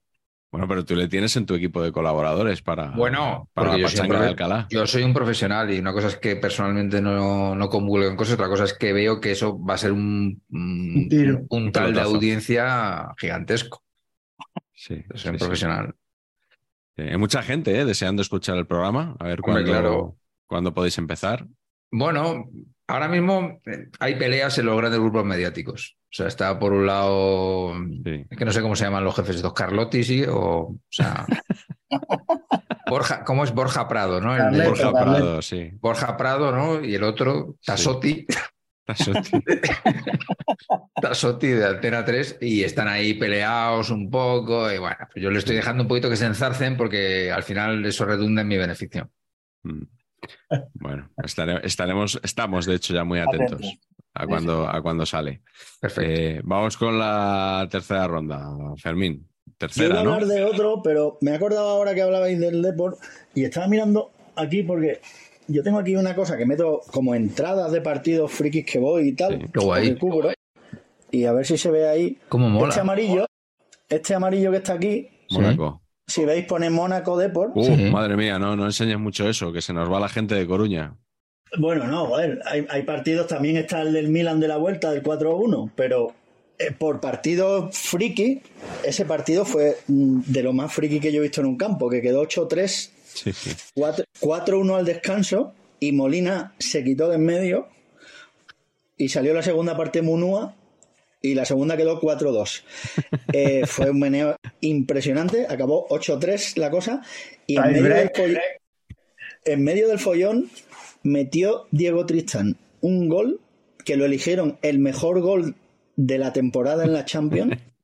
O sea, un gol de estos que tiró un caño, hizo una bicicleta y tiró desde 30 metros picando la pelota al portero del, del Mónaco. O sea, el gol fue catedralicio. Ahora no valió para nada porque les metieron 8. y luego Scaloni decidió que salían todos a sala de prensa a pedir disculpas a los aficionados por manchar la camiseta y tal. De hecho, ese día estrenaron una camiseta que nunca más se ha vuelto a poner el Depor, que era azul, blanca y naranja. Sido un espanto. Uf, Joder, la tercera camiseta del que la estrenaban ese día Sí, sí. y nunca más. pues eh, voy a sacar mil euros, me la compro Camiseta ahora. colgate. Sí, sí. Y, y yo todavía he visto alguna vez en el estadio la camiseta por, por aquello de que es muy de friki, porque Sí, sí, sí. solo la utilizaron aquella vez. Pero vamos, el partido fue. Pacheco está rocambolesco. comprando ahora mismo. Vamos, estoy aquí en eBay ya, o sea, Sí, pues yo recuerdo que ese partido fue como una anomalía enorme, o sea, como un accidente ahí. Eh, de hecho, el Depor luego llega a las semifinales y el Mónaco a la final, Sí, sí. esa temporada, con Julie en el Mónaco, Morientes, ¿no? Ellos, ellos eran, estaba preso de delantero, el, el croata este, sí. que, que te digo que les metieron ocho y, y ellos ca- cada vez que cogían la pelota era patadón para arriba y o sea que tampoco se partieron la cara en jugar tal. El, el Depor aquel día no fue, se dimitió antes de salir al campo y Mm. era una fiesta. Molina en el descanso se quedó en el, en el, en el vestuario, salió Munua y le cayeron otros cuatro y al final a rueda de prensa salió todo el equipo. O sea, salieron los 23, no sé si eran 23 o 22 entonces, y pidieron Excelente. disculpas, que habían manchado el escudo, la camiseta, ta, ta, ta, ta, y, bueno, estaba Sergio, el entrenador del Cádiz, Héctor, Macay, Molina, Mauro, eh, bueno, pues todo. Sí, sí. Andrade, ¿no? Que luego le expulsaron. eh. Andrade que luego le expulsan porque le da una pata en el culo a Deco, que es el padrino de su hijo. Sí, sí, que era como de broma, ¿no? Que... Y Deco le decía al árbitro, no, joder, ¿qué, qué tal? Le explicaba y el árbitro le decía que no, que no, que lo había echado. Y lloraba Jorge, pero vamos, como no he visto llorar a un futbolista Sí. en mi vida. Sí, sí, fue increíble. Increíble esa semifinal. Pues sí, es verdad, había borrado yo esa, esa camiseta de, de mi cabeza y cuando has dicho lo de Mónaco, me ha- lo primero que me ha venido es la camiseta. Eh, como la del Manchester United que contamos eh, aquella vez que se la cambiaron al descanso y nunca más. Eso es, era todo mm, rocambolesco. En el descanso, en el, el- el- las tapas, el catering este que te sacan en el estadio del Luis de Mónaco, nos sacaban champán. O sea, Bueno, pero eso en. Mónaco debe ser como lo habitual, ¿no? Sí, pero claro, tú imagínate a la prensa de Coruña bebiendo champán con 4-1 abajo. Era to- todo como muy... ¿Pero lo escupió alguno?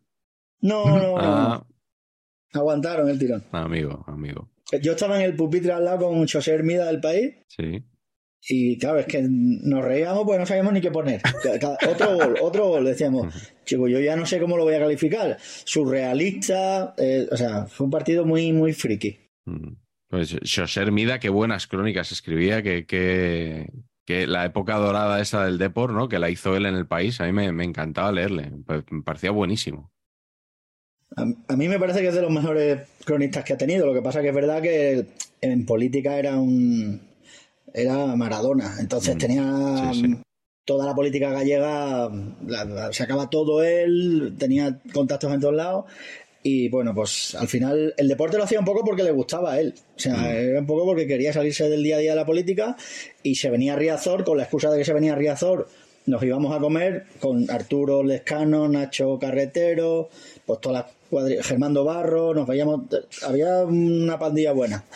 Y pues eso, viajaba también en Europa y.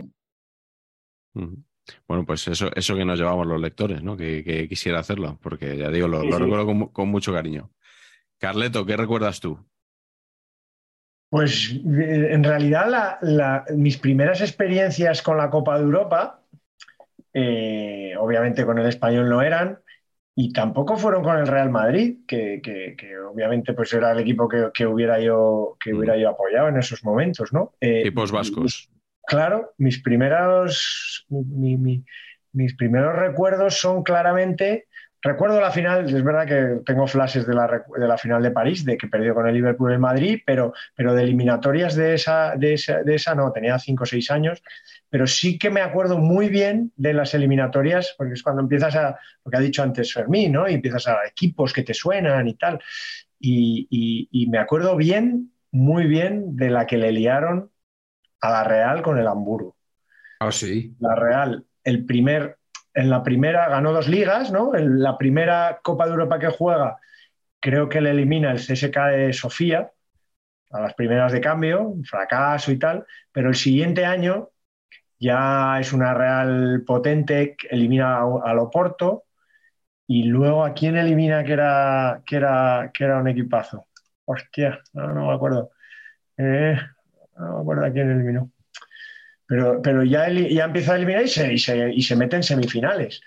Y, y ahí le empatan a uno en, en casa, en la ida, a eliminaron al Celtic. Perdona, eliminaron el, al siguiente, eliminaron al. He dicho el Oporto, me, he liado, que luego voy a hablar de otra eliminatoria de Oporto. Eliminaron al Celtic de Glasgow y al Sporting de Portugal. Al antiguo Sporting de Lisboa, que, que ahora ya no se puede decir. Y, con el Hamburgo, eso, empataron en casa 1-1 y allí iban 1-1, minuto 80 y tantos. Y, y- lo que siempre cuentan es que hubo un linier que se lesionó y que lo sustituyeron. Pero claro, en aquellas épocas no había como muchos, no había como ahora que hay cuarto árbitro, que hay asistente del árbitro, que hay no sé qué. Entonces no se sabe muy, no se sabe muy bien, o por lo menos los jugadores no recuerdan, esto lo contaban en, en Fiebre Maldini, eh, que, que si podemos sustituir en parte el espíritu de Fiebre Maldini, creo que lo hacemos de alguna manera, En, una, parte ínfima, pero, pero pero sí. nos reclamamos herederos en parte de, de ese espíritu. Y, y- y contaban, contaban ahí, lo contaba López Ufarte, que, que- que en realidad no sabían quién coño se puso de, de Linier. Y que fue ese Linier, sustituto del Linier oficial, el que no levantó la bandera en el, en el 2 a 1, que impedía que el equipo fuera a la prórroga y, y que les eliminó. ¿no? Luego el Hamburgo fue campeón de Europa, pero la verdad que fue, pues, bueno, uno de esos tangazos que nos pegaban por ahí, por, por Europa, pero la Real aguantó muy bien en aquellos tiempos en los que se decía siempre ¿no? que los equipos alemanes tenían una velocidad más, tenían físicamente nos llevaban muchísima ventaja. Y la Real, que ese partido creo que jugó sin Satrustey, sin Zamora, sin Gajate, sin Cortabarría, con, sin, sin muchos titulares, la verdad que Diego metió el 1-1, pero luego, luego le tangaron. Y ahí Pero se acabó antiguamente aventura. sí, antiguamente había miedo a, a que te pegaran atracos por ahí por Europa, porque sí Claro. pasaba. Es que de hecho, de hecho, eh, en parte, por eso era la regla del, del valor doble eh, fuera de casa. Esa era una, una norma, como para mí ha sido siempre una norma mm, muy defendible en ese sentido, ¿no? En el sentido de que, de que no era lo mismo jugar fuera de casa en los años 60 de los años 70. Podemos Eh, decir que era una norma que pretendía eh, buscar la. No me sale ahora. Eh, la imparcialidad. ¿Cómo, cómo es lo de la neutralidad? ¿Verdad? Sí, sí. Bueno, reforzar un poco el que, el que te pegaban unas encerronas de. Carle- Carleto no lo ha pillado, ¿eh? Carleto no, No, lo ha no. pillado. Ah, no, no lo he pillado. Sí, que buscaba, buscaba asegurarse la neutralidad, que es un argumento que se ha, que se ha empleado en los últimos meses. Sí, para justificar los, A Negre- a Negreira. los pagos a Enrique Negreira, ¿no? claro. Sería un poco la, la fórmula de hacerlo en, en la Copa de Europa de aquellos años. Bueno, es tan escándalo lo de Negreira que no pillo ninguna broma al respecto. Eso es posible. Tienes bloqueado ahí cualquier indirecta, todo- bloqueas. Está bien. Parece todo lamentable. Bueno, pues eso. Y que, y que nada, que luego llegó el Athletic y que también, la verdad que no tuvo, no tuvo suerte con esas eliminatorias. Mm. Que me gusta mucho que estés ya ganándote al público de Donosti, ¿eh? Denunciando mangazos a la. Real. Es Qué verdad que me, que, que- que- que me acuerdo, o sea, de esa semi. Sí. Eh, Y las dos ligas del Athletic inmerecidas. Aquellos años. Merecidas. También, totalmente. Totalmente. Hasta que Galde Reguera diga lo contrario, inmerecidas. Nuestro jugador favorito, Gaztelu. hombre, Es así, desde siempre. hombre, el Bueno. padre, de, el padre de, de este del lateral izquierdo, ¿no? Aranzábal. Era, Aranzábal, ¿no? se llamaba Aranzábal de apellido, pero no sé si era su padre, ¿sí? ¿No? Creo, hostia, yo no quiero meter la gamba con eso, pero. Se llamaba Aranzábal No. seguro de apellido. Yo creo que, Ah, era entonces Agus- sí, creo sí. que él era Agustín Aranzábal. Asegúrate Gaztelu. a, a ver si nos van a cancelar, por favor. Por no saber que son hijo, padre e hijo. Claro, claro. Sería un drama. Bueno, Pacheco, sigue tú. Sí, sí, padre de Gastelu. Sí. Pues eh, yo voy a sacar eh, en homenaje a mi querido Eugenio Bus un partido, uno más, uno, uno cualquiera, quizá al azar, ¿no? De la legendaria trayectoria europea del Club Atlético Sasuna. Hombre, Hombre. por favor. ¿Contra el Ajax, Pero- quizá? ¿Eh? ¿Contra el Ajax? ¿O Contra contra el Ajax, Ajax o Sasuna? Sí, pero no es el que he elegido yo. Vale, no, pregunto. El que he elegido yo es Bayer Leverkusen 0, Osasuna 3, mis queridos amigos. Esto es lo más grande que ha pasado seguramente en la historia de las Copas de Europa. Ida, cuartos de final Copa de la UEFA 2006-2007. Simplemente les leo un párrafo de la crónica que aparece en la web del club. Y ya con eso, Hostia, documentación a muerte has hecho, ¿eh? bueno, y porque no me ha dado tiempo que lo, que lo pensaba haber copiado a boli en esta hoja que tengo aquí, pero al final lo- simplemente lo voy a leer de la web. El partido se ha encarrilado en el minuto uno con el gol de Cuellar y ha quedado sentenciado en dos minutos en la segunda parte, cuando de forma casi consecutiva han marcado David López y Huevo. Ha sido un partido para disfrutar y lo han hecho en una perfecta comunión jugadores y seguidores. Los clásicos cánticos, incluido el Riau Riau, han sonado en el Bay Arena y han enmudecido al público germano. Simplemente muy bonito. Gloria, ¿no? Lo ha hecho IA. Firmado IA. Total. Son Datos- las crónicas de los partidos de mis hijos. Datos que están, que están esperando nuestros fans de este, de este encuentro. El primero para mí, el guardaballas de Osasuna, es el mítico cancerbero de la Kings League, Ricardo. Da- Datazo, ¿no? Vale. Para, una vez más, captar al público Z, ¿no? Y Sí. traernoslo hacia, nuestro, hacia nuestra Ricardo, vereda, ¿no? El del Manchester United. Correcto. Y luego, una cosa que me hace mucha gracia es que en el gol de Cuellar, que es un cabezazo, es un centraco y cabezazo de Cuellar para adentro, el primero que va a felicitarle está detrás es Soldado. Y yo tengo que reconocer que Soldado es de las personas que más gracia me hacen, no por Soldado en sí mismo, que, me hace poca gracia en general, sino porque eh, soy muy adicto a que cada vez que la lía parda Iván Alejo, que como es medio tonto, la lía parda todo el puto rato, esto que le ha pegado el mordisco a no sé quién, siempre sale el meme de cuando Soldado lo hizo así, le amenazó así y, cayó como fulminado Iván Alejo sin que le diera. O sea, y ese, esa reacción me, me tiene flipado. O sea, Soldado así amenazando a Iván Alejo para mí es, eh, es fútbol puro, fútbol en estado puro, amigos. Sí, sí, sí. Aquí los herederos de Fiebre Maldini, ¿eh? reivindicando cuando Soldado le quería, le quería meter ahí a. Le quería estrangular. Yo creo que es, a ver, yo creo que tendríamos que repartirnos ¿no? Eh, roles de Fiore Maldini. Sí, sí, sí. ¿Tú quién quieres ser? No, yo calvo no quiero ser, lo digo ya en ese programa. O sea, en este caso se utilizaría aditamentos capilares cualesquiera, Sí. pero yo no quiero ser el calvo. no, no, ¿Quién quieres ser? Pues es que no lo sé, ¿eh? tampoco te creas. No sé. Tampoco yo era muy fan de nadie en particular. Castellanos, que me, me hacía gracia como hablaba. Sí. Uruguayo, ¿no? Sí. Sí, me, me gustaba también. Tiene un canal de YouTube, creo. ¿Ah, sí? Sí, alguna vez me han recomendado cosas suyas. A mí me gustaba Sí, sí. cómo hablaba y lo que decía. O sea, me gustaba, sí, sí.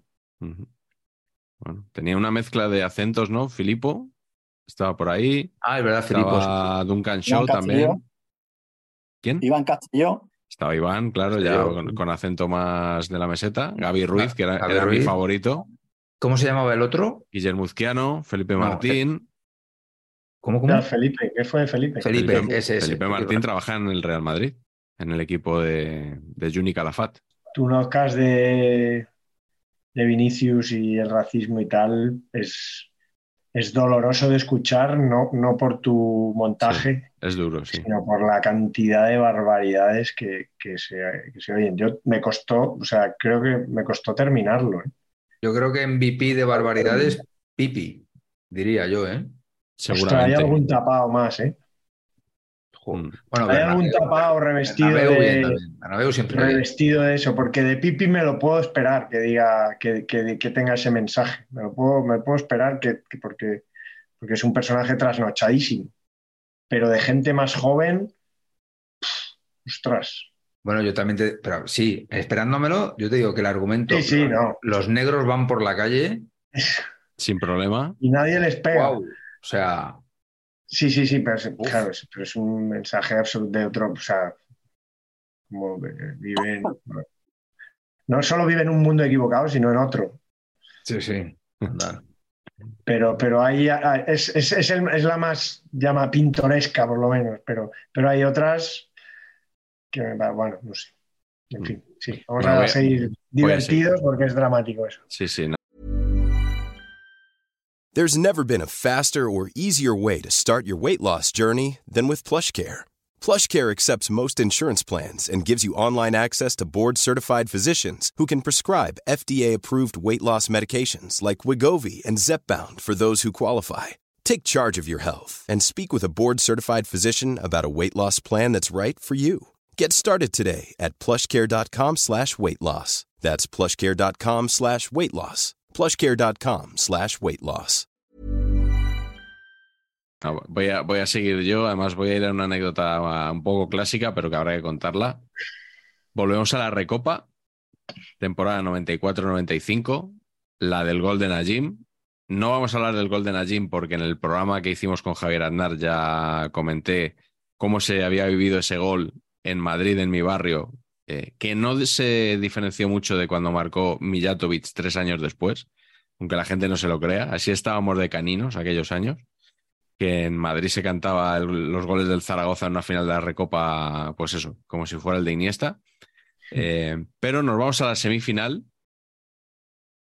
Chelsea-Zaragoza. Eh, y al partido de ida que se jugó en la, en la Romareda. Eh, ganó 3-0 el, el Zaragoza con goles de Pardeza y dos de, dos de Snyder. Y la afición del Chelsea la lió parda. ¿Sabéis lo que voy a contar? No. Esto lo, lo contó Petón, eh, está, bueno, está contado en muchos sitios, pero como eh, cuando aquí nos dejamos sin contar la anécdota trilladísima, nos lo echan en cara. Entonces vamos, vamos a contarla una vez más, que fue, eh, era el, eh, estaba de moda entonces cantar en, en los campos de España aquello de Bilardo de písalo, písalo. Sí. Eh, entonces se cuenta que en la retransmisión del partido para el Reino Unido, y aquí somos muy de print the legend, los comentaristas entendieron mal lo que se estaba diciendo en la grada y elogiaron la actitud del público de Zaragoza, que en medio de una trifulca monumental con los hooligans empezó a gritar paz y amor, paz y amor, peace and love, peace and love. Esto si no es verdad, a mí me, me da igual. O sea, No al que se le haya ocurrido, al, al que se le haya ocurrido, se merece que esto Gol. pase a la historia como si Gol. fuera verdad. hombre, sin duda. Gol. Porque, porque es una genialidad. Y eh, por, por dar algún detalle más, bueno, luego el, el Chelsea le gana al Zaragoza 3-1. Era un Chelsea en, la- en la vuelta, pero, pero bueno, marca un gol Santi Aragón ahí y, en ningún momento corre peligro la eliminatoria. Era un Chelsea un poco regulero todavía, Eh, Dennis Wise y toda la sí, era, aquella. era el Chelsea de Dennis Wise, pero he, estado mirando y Dennis Wise no jugó ningún partido de la eliminatoria. No sé si estaría suspendido, digo yo. Habría mordido a alguien en cuartos de final y, y Eh, le habían caído 10 partidos o algo así. Eh, no, tenía así como, como jugador más conocido, ¿os acordáis de Rockcastle? Sí. De, de- de Rocky, ¿no? Que fue un jugador muy, muy conocido a finales de los 80 y de los 90, ya, ya murió. Y, y así, yo creo que no hay ninguno más conocido. Me- mm, recuerdo mucho, bueno, el, ent- el entrenador jugador que era Glenn Hodel, que se Sí. sacó un ratito a jugar en, en ambos partidos, la última media ¿Ah, sí? hora. Sí, sí, se Me sacó un ¿eh? ratito ahí a organizar el equipo Qué y tal. jugadorazo, pero- macho. Escucha, este tío acabó viviendo en el puerto de Santa María, porque ¿Ah, como sí? todo buen inglés, además de beberse los floreros, le gustaba el golf. Alguien le llevó de vacaciones un... allí y se acabó comprando una casa y allí te lo cruzabas en el campo de golf que mm, pesaba 125 kilos Claro. o sea, y no había ni rastro del pelotero zurdo que era, que era maravilloso. Sí, además te- tenía, tenía pinta de eso, de, de que iba a engordar ya de mayor, ¿eh? Sí. Tenía, era el típico que tenía pinta. Eh, y era un, un Zaragoza, bueno, el Zaragoza mítico, eh, en el que estaba Cafú. Cafú de suplente. Eh, de Víctor sí, sería suplente. Claro, iba a decir, y el titular no era Víctor, era Alberto Belsué. Eh, como, como contexto, Respeto don Alberto, don Alberto, delegado, delegado del equipo. Eh, bueno, y pinta de haber sido delegado de clase también en, en el instituto y en la universidad, sí, sí fue. Eh, pero lo saco a colación porque una vez en, en la pizarra de Quintana estuve hablando de Cafú suplente en el Zaragoza y me escribió eh, bueno, un seguidor, José Manuel Fábregas, y me contó la historia de por qué Cafú era suplente en el Zaragoza.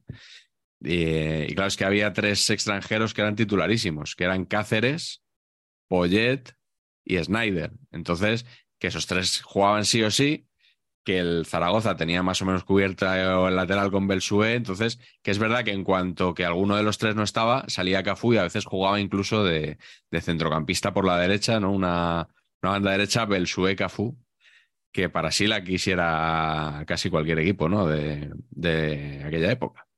Pero sí, el Zaragoza que el que, que ganó la Recopa y que tuvo una, tuvo una semifinal también histórica contra, contra el Chelsea. Oye, fue al Chelsea luego, ¿no? Sí. Sí, sí. Eh, Tottenham también puede ser.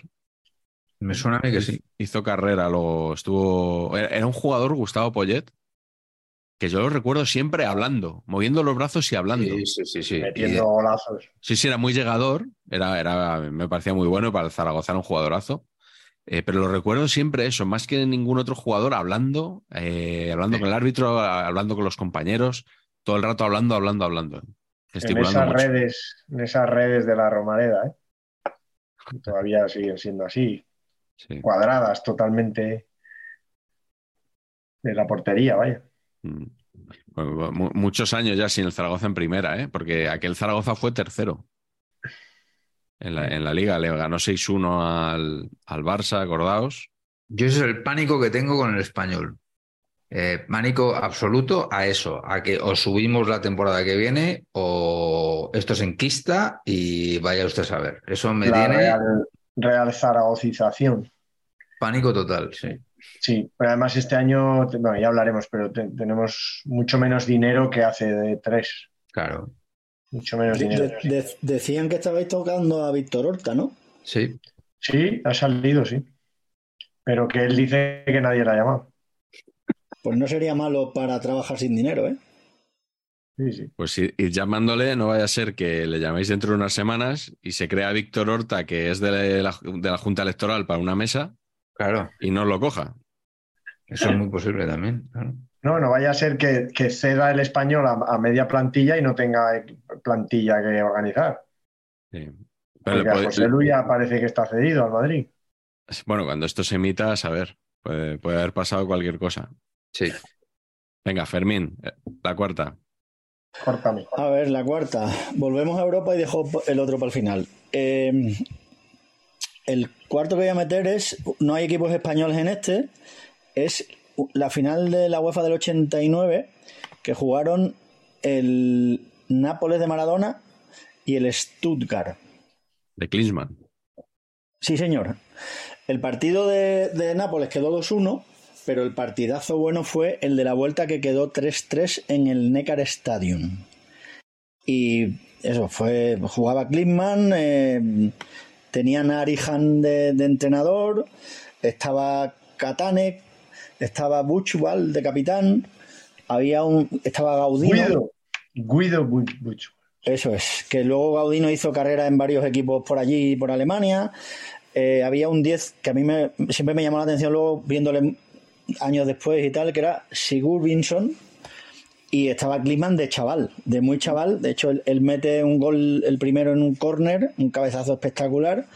Eh, y hay, hay una, si lo podéis ver en YouTube, como decía antes Patch, hay en los highlights, es- es un partidazo porque hay muchas idas y vueltas. Y lo más divertido es los bancos de los banquillos son bancos de iglesias. Y están sentados los que entran en el banco y el resto a los pies. Como si fueran los abuelos con los nietos. O sea, y está sentado allí Tiene de verano. Sí, sí, todo el Nápoles eh, sufriendo porque está Bianchi sentado y, y les meten un gol. Cada vez que marcan ellos van recuperando, pero, Ah. pero se van, siempre van por delante los alemanes, empujando al público. Además, ves el, el resumen y hay como 15 disparos desde 40 metros de los alemanes, del que sea. Porque cada vez que tenían la posibilidad, como buenos alemanes, chutaban desde lejos. Y el portero de- de, Estaba Jaro. no, no estaba Jaro, afortunadamente. Estaba Giuliani, estaba Ferrara de chaval que mete un gol en, en un córner también, estaba Lemao, estaba Careca y estaba Maradona. Que Maradona en el partido tampoco tiene mucho peso. De, de hecho, tiene como tres faltas al borde del área que las tira por encima del larguero y tal.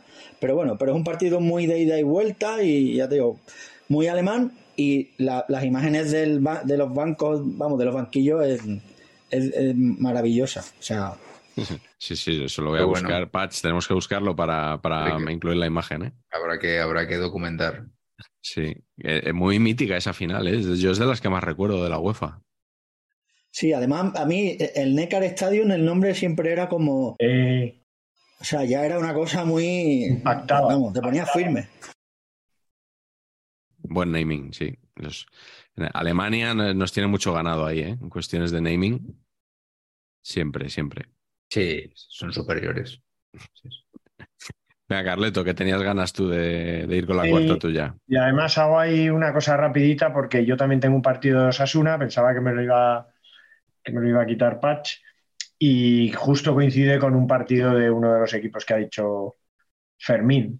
Yo recuerdo mucho un Stuttgart Osasuna, un 2-3, que se puso 0-3 Osasuna con dos golitos de Urban y uno de Merino, el padre, de, el padre del actual jugador internacional de la Real y de la selección. Miquel. Este, este era Jesús, ¿no? No, Ángel. Ángel, yo te diría que Ángel. Ángel. Ángel 64 Miguel. te diría. Ángel Miguel Merino. Y, y que siempre metió un golito, metía, era box to box, era buen jugador. Y, y- y el tema es que él, cuando metía un gol, se iba al, al, al córner y le daba una vueltecita siempre al córner. Ah, mira. Mira qué Sin ánimo, sin ánimo de provocar, que es ahora lo que, lo que se dice cuando haces algo. Pero no hacía ni, Eh. ni- no levantaba así como que hacía pipí ni nada. No, no, no, no. Simplemente iba corriendo al córner y le daba la vueltecita completa. No esnifaba el circulito de Nada, Ni córner. pifaba, ni levantaba la bandera, ni la ondeaba. Y, y siempre me llamó mucho la atención, ¿no?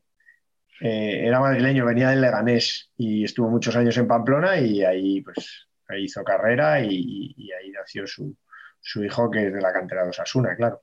Y ese 2-3, pues bueno, pues, pues en el Stuttgart ya has comentado tú los Gaudino y Buchwald y compañía, Fritz Walter y compañía, pero eh, jugaba Sammer, Matías Hombre. antes de ir al. Dortmund, sí, que venía del Dinamo de Dresde, que, que lo que no sabía, he estado mirando un poco, que, que Sammer tuvo un paso por el Inter de Milán, saliendo del Stuttgart, le fichó el Inter, Ah, sí. jugó 11 partidos, Sí, media muy, temporada, Muy poco, sí, sí. Me- metió cuatro goles, que no está mal, a un centrocampista, 11 partidos, cuatro chicharros en, Mm. en- eh, de liga, Ya ves. y, lo, y se fue, pues al parecer, lo que, lo que fuera en italiano acabó de cuajar o, lo que fuera, y, y- y se volvió al Dortmund, que luego ganaron la Champions, ¿no?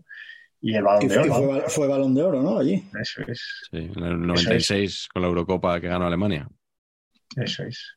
Pero ese partido de Osasuna es uno de los míticos. Bueno, Osasuna tiene unas cuantas paginitas. ¿eh? Yo también me acuerdo del partido del 2-0 ante el, contra el Glasgow Rangers, que fue el primer partido de Osasuna en, en competición europea, en Copa UEFA. Sea, Eh, un 2-0 también muy histórico, ¿no? Pero este 2-3, yendo 0-3, ¿no? Con, con Jan Urban, con Martín González, Martín Domínguez. mm. La defensa central es Spasic y de libre Pepín, muy mítico.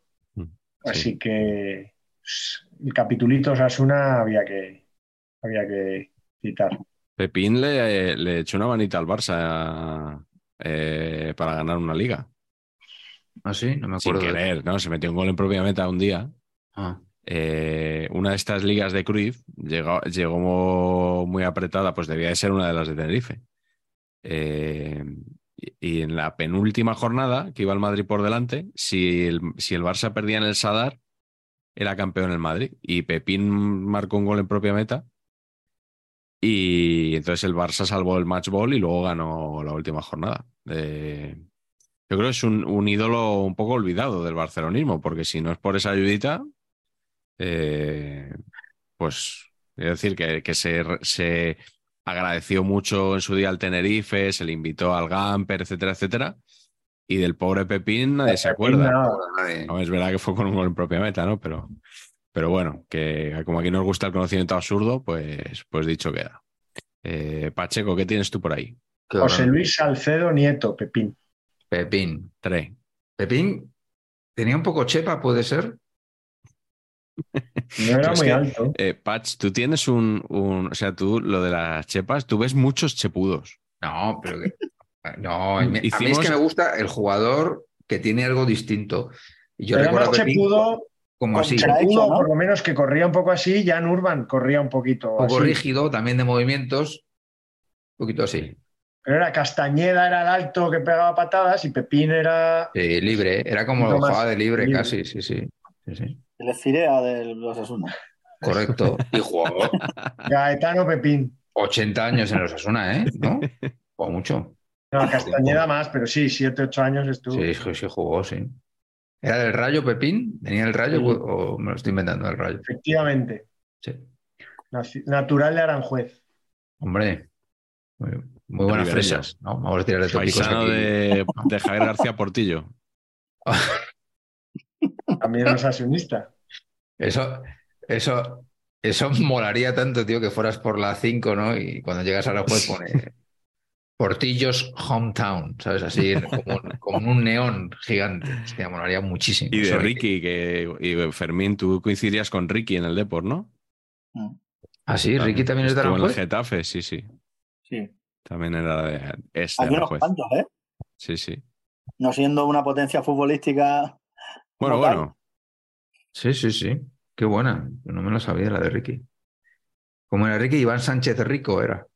Sí, no era Ricardo, era Iván. Era Iván Sánchez Rico, creo. Creo que el Ricky era por Rico, creo. Era pero- por apellido, sí, sí. Sí.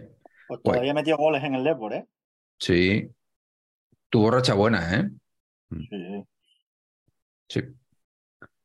Bueno, pues yo, eh, mejorando lo presente de Fermín eh, y disculpándome de antemano, te traigo a colación un Betis Sevilla de infausto recuerdo, pero porque me parece surrealista. Y reconozco que es que no me he acordado de nada de esto. O sea, eh, eh, no sé, tengo, yo debo tener aquí una nebulosa mental de. No me, no- no me acuerdo de nada. O sea, claro, Yo esto- del que falló el penalti.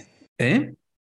Que yo del que falló el penalti. Ah, eso sí, eso sí. Que, está, que desapareció el pobre hombre del fútbol de la faz de la tierra. Yo Pero- no sé si se fue cedido al Córdoba.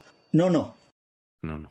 No, no, sí, sí. Se fue cedido al Córdoba, yo creo, y después ya no sé dónde, si siguió haciendo carrera o no. El Pero lo falla porque lo tira fuera, o sea, no, no es que lo. Sí, y no era, escucha, no era mal futbolista, ¿eh? Que era un Sí. tío que jugaba en el medio, repartía, pero Sí. recuperaba.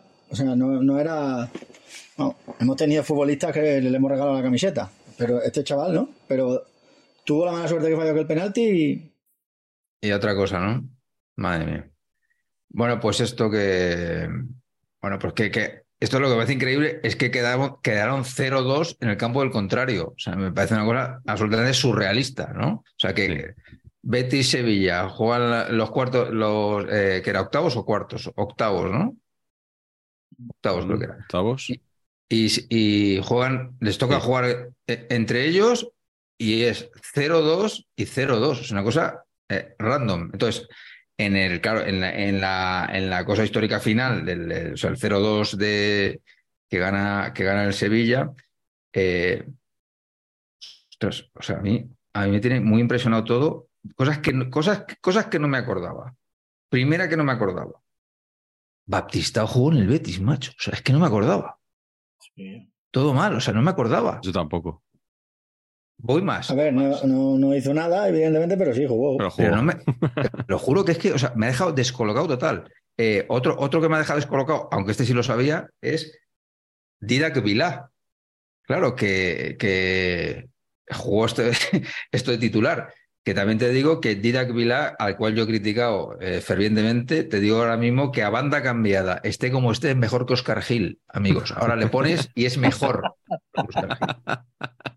Pero bueno. Te voy a decir que, escucha, que en el Betis no hizo mal, Pues, mal año cuando estuvo, ¿eh? O sea, era un lateral.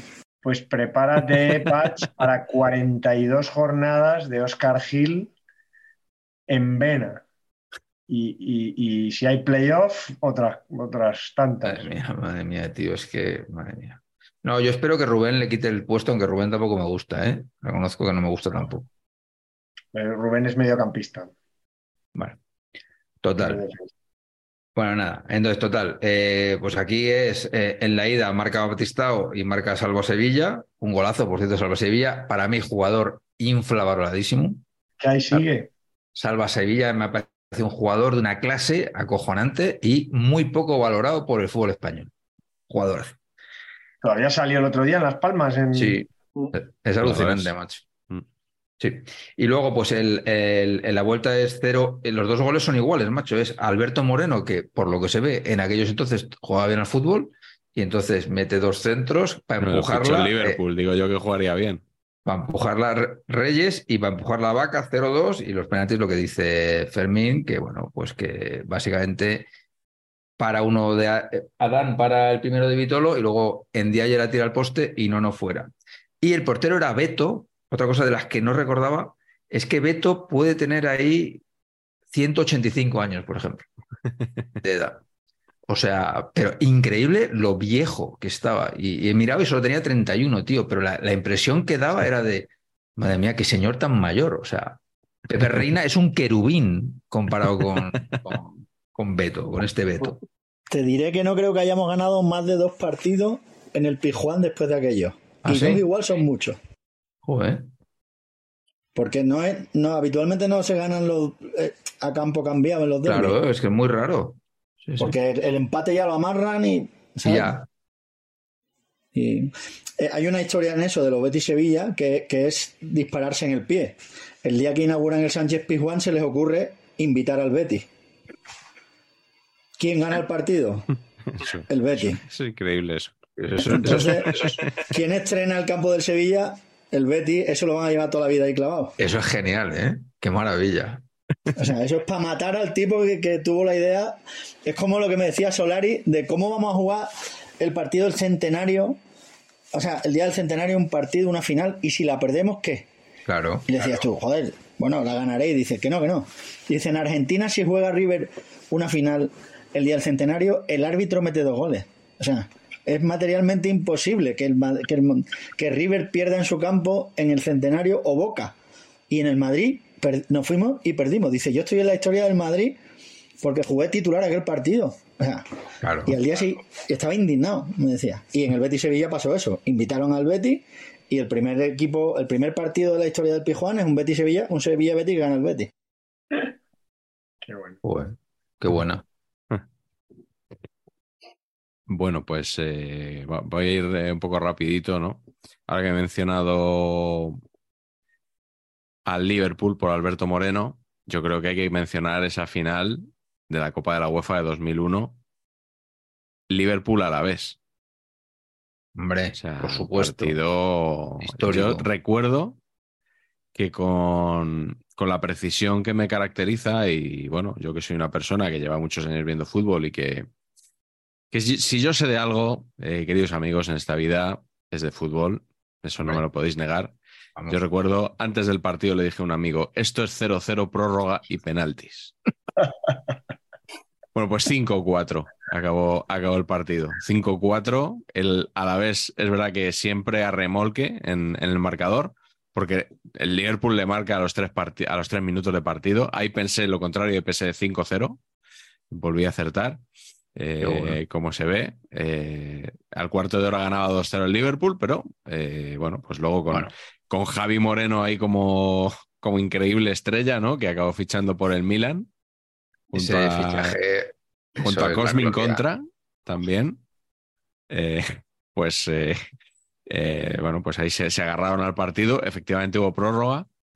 Y bueno, ese final extraordinariamente cruel de- del gol del actual, creo que sigue siendo, ¿no? Presidente del Girona, del Figeli. El Figeli, sí. ese, ese autogol de oro. Porque era la época en la que las prórrogas acababan si había gol. Y Sí. así sucedió. Eh, marcó, marcó Jelly se acabó el. Se acabó lo que se daba. Eh, bueno, un equipo mítico con, con Jordi Cruyff también. eh, bueno, José Manuel Snal Mané, uno de esos entrenadores míticos. La camiseta de Boca Juniors, aquella de, Sí. del Sí, sí. Alavés, que había jugado de, de- como de rosa también, ¿no? Toda la, toda la De hecho, UEFA el- hasta ese el- día. El Pink Team era. El Pink Team, es verdad. Sí, sí, sí. Sí, sí, el Pink Team le, le llamaban.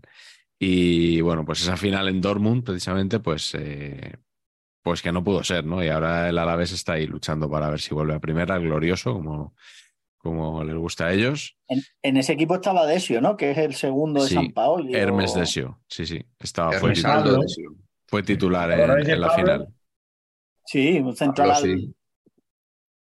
campista y Y estaba Iván Alonso también, que ha sido seleccionador de Uruguay hasta hace poco, que estuvo en, Perico. O No, no. El seleccionador es Iván o Diego. El, selecciona- el seleccionador fue Diego, es verdad, es verdad, perdón. Diego, Diego. Sí, sí, es su hermano. Iván Este es el, pequeñito, este- No, no. El, el seleccionador es el que estuvo en el Atleti y en el Valencia. grande. Diego. Es Eso. verdad, es verdad. Sí, sí, perdón, perdón. No, Menos no, mal, es que menos Iván- mal, Pacheco, que me has... Que me has- Iván No, no, pero. Iván, Iván Iván era presidente de todos los clubes de Sudamérica. Hay una asociación, no sé cómo se llama, y vino aquí un- al- a un, una jornada de esta mundial de fútbol, de no sé quién la organizaba, Sí. una Global Media tal, y me acuerdo de verlo en una mesa como presidente de la Asociación de Clubes de Fútbol de Latinoamérica o no sé qué. El tipo, la verdad es que habla bien. Y, Eso iba a contar, que es que lo, lo- lo sé porque básicamente me lo encontré en un Zoom un día. ¿Ah, sí? Sí, sí, de bueno. repente nos- no me preguntes por qué, eh, en, en- en el confinamiento, macho. Nos llama Ah, Nacional. es- me, me suena que lo has contado, sí, sí. Has contado, es verdad, sí. es verdad, es verdad. Y entonces era, estaba Iván Alonso, que no me acuerdo lo que era. Era un cargo muy alto, no era, no era presidente, creo, pero y claro, le dije, pero tú eres Iván Alonso, Iván Alonso. Y sí, estuvimos hablando de sus cosas, claro, de lo que yo sabía. Sí, sí. Mm. Pues, pues se han colocado bien los hermanos, ¿eh? Yo, que- yo- no, yo, creo- yo creo que es primo, Diego, ¿eh? Creo que no son hermanos, creo que, es- que- creo que es primo. ¿Sí? Pero Pues, pues otra yo vez, siempre te he tenido Antes- claro antes- que eran... sí, eran antes he hermanos. fallado y puede ser. Con, con, con Aranzábal no, no lo he sabido decir bien y ahora lo voy a mirar. Ustedes sigan, sigan, yo voy a mirar. voy Vale, no, no, yo he acabado, que así gusta. que como vamos un poquito, qué raro que nos esté, eh, nos estemos ya alargando mucho, vamos a hacer la última ronda así como un poquito rápido. Fermín, ¿qué te queda a ti? Vale, yo para el último partido voy a contar uno de la Copa América del 99 en Paraguay, que viví en el campo y creo que es la cosa más loca que yo he vivido en un campo de fútbol, que es el eh, Colombia 3, Argentina 0, en el que Palermo falla los tres penaltis. Hombre, ¿está- ¿estuviste ahí?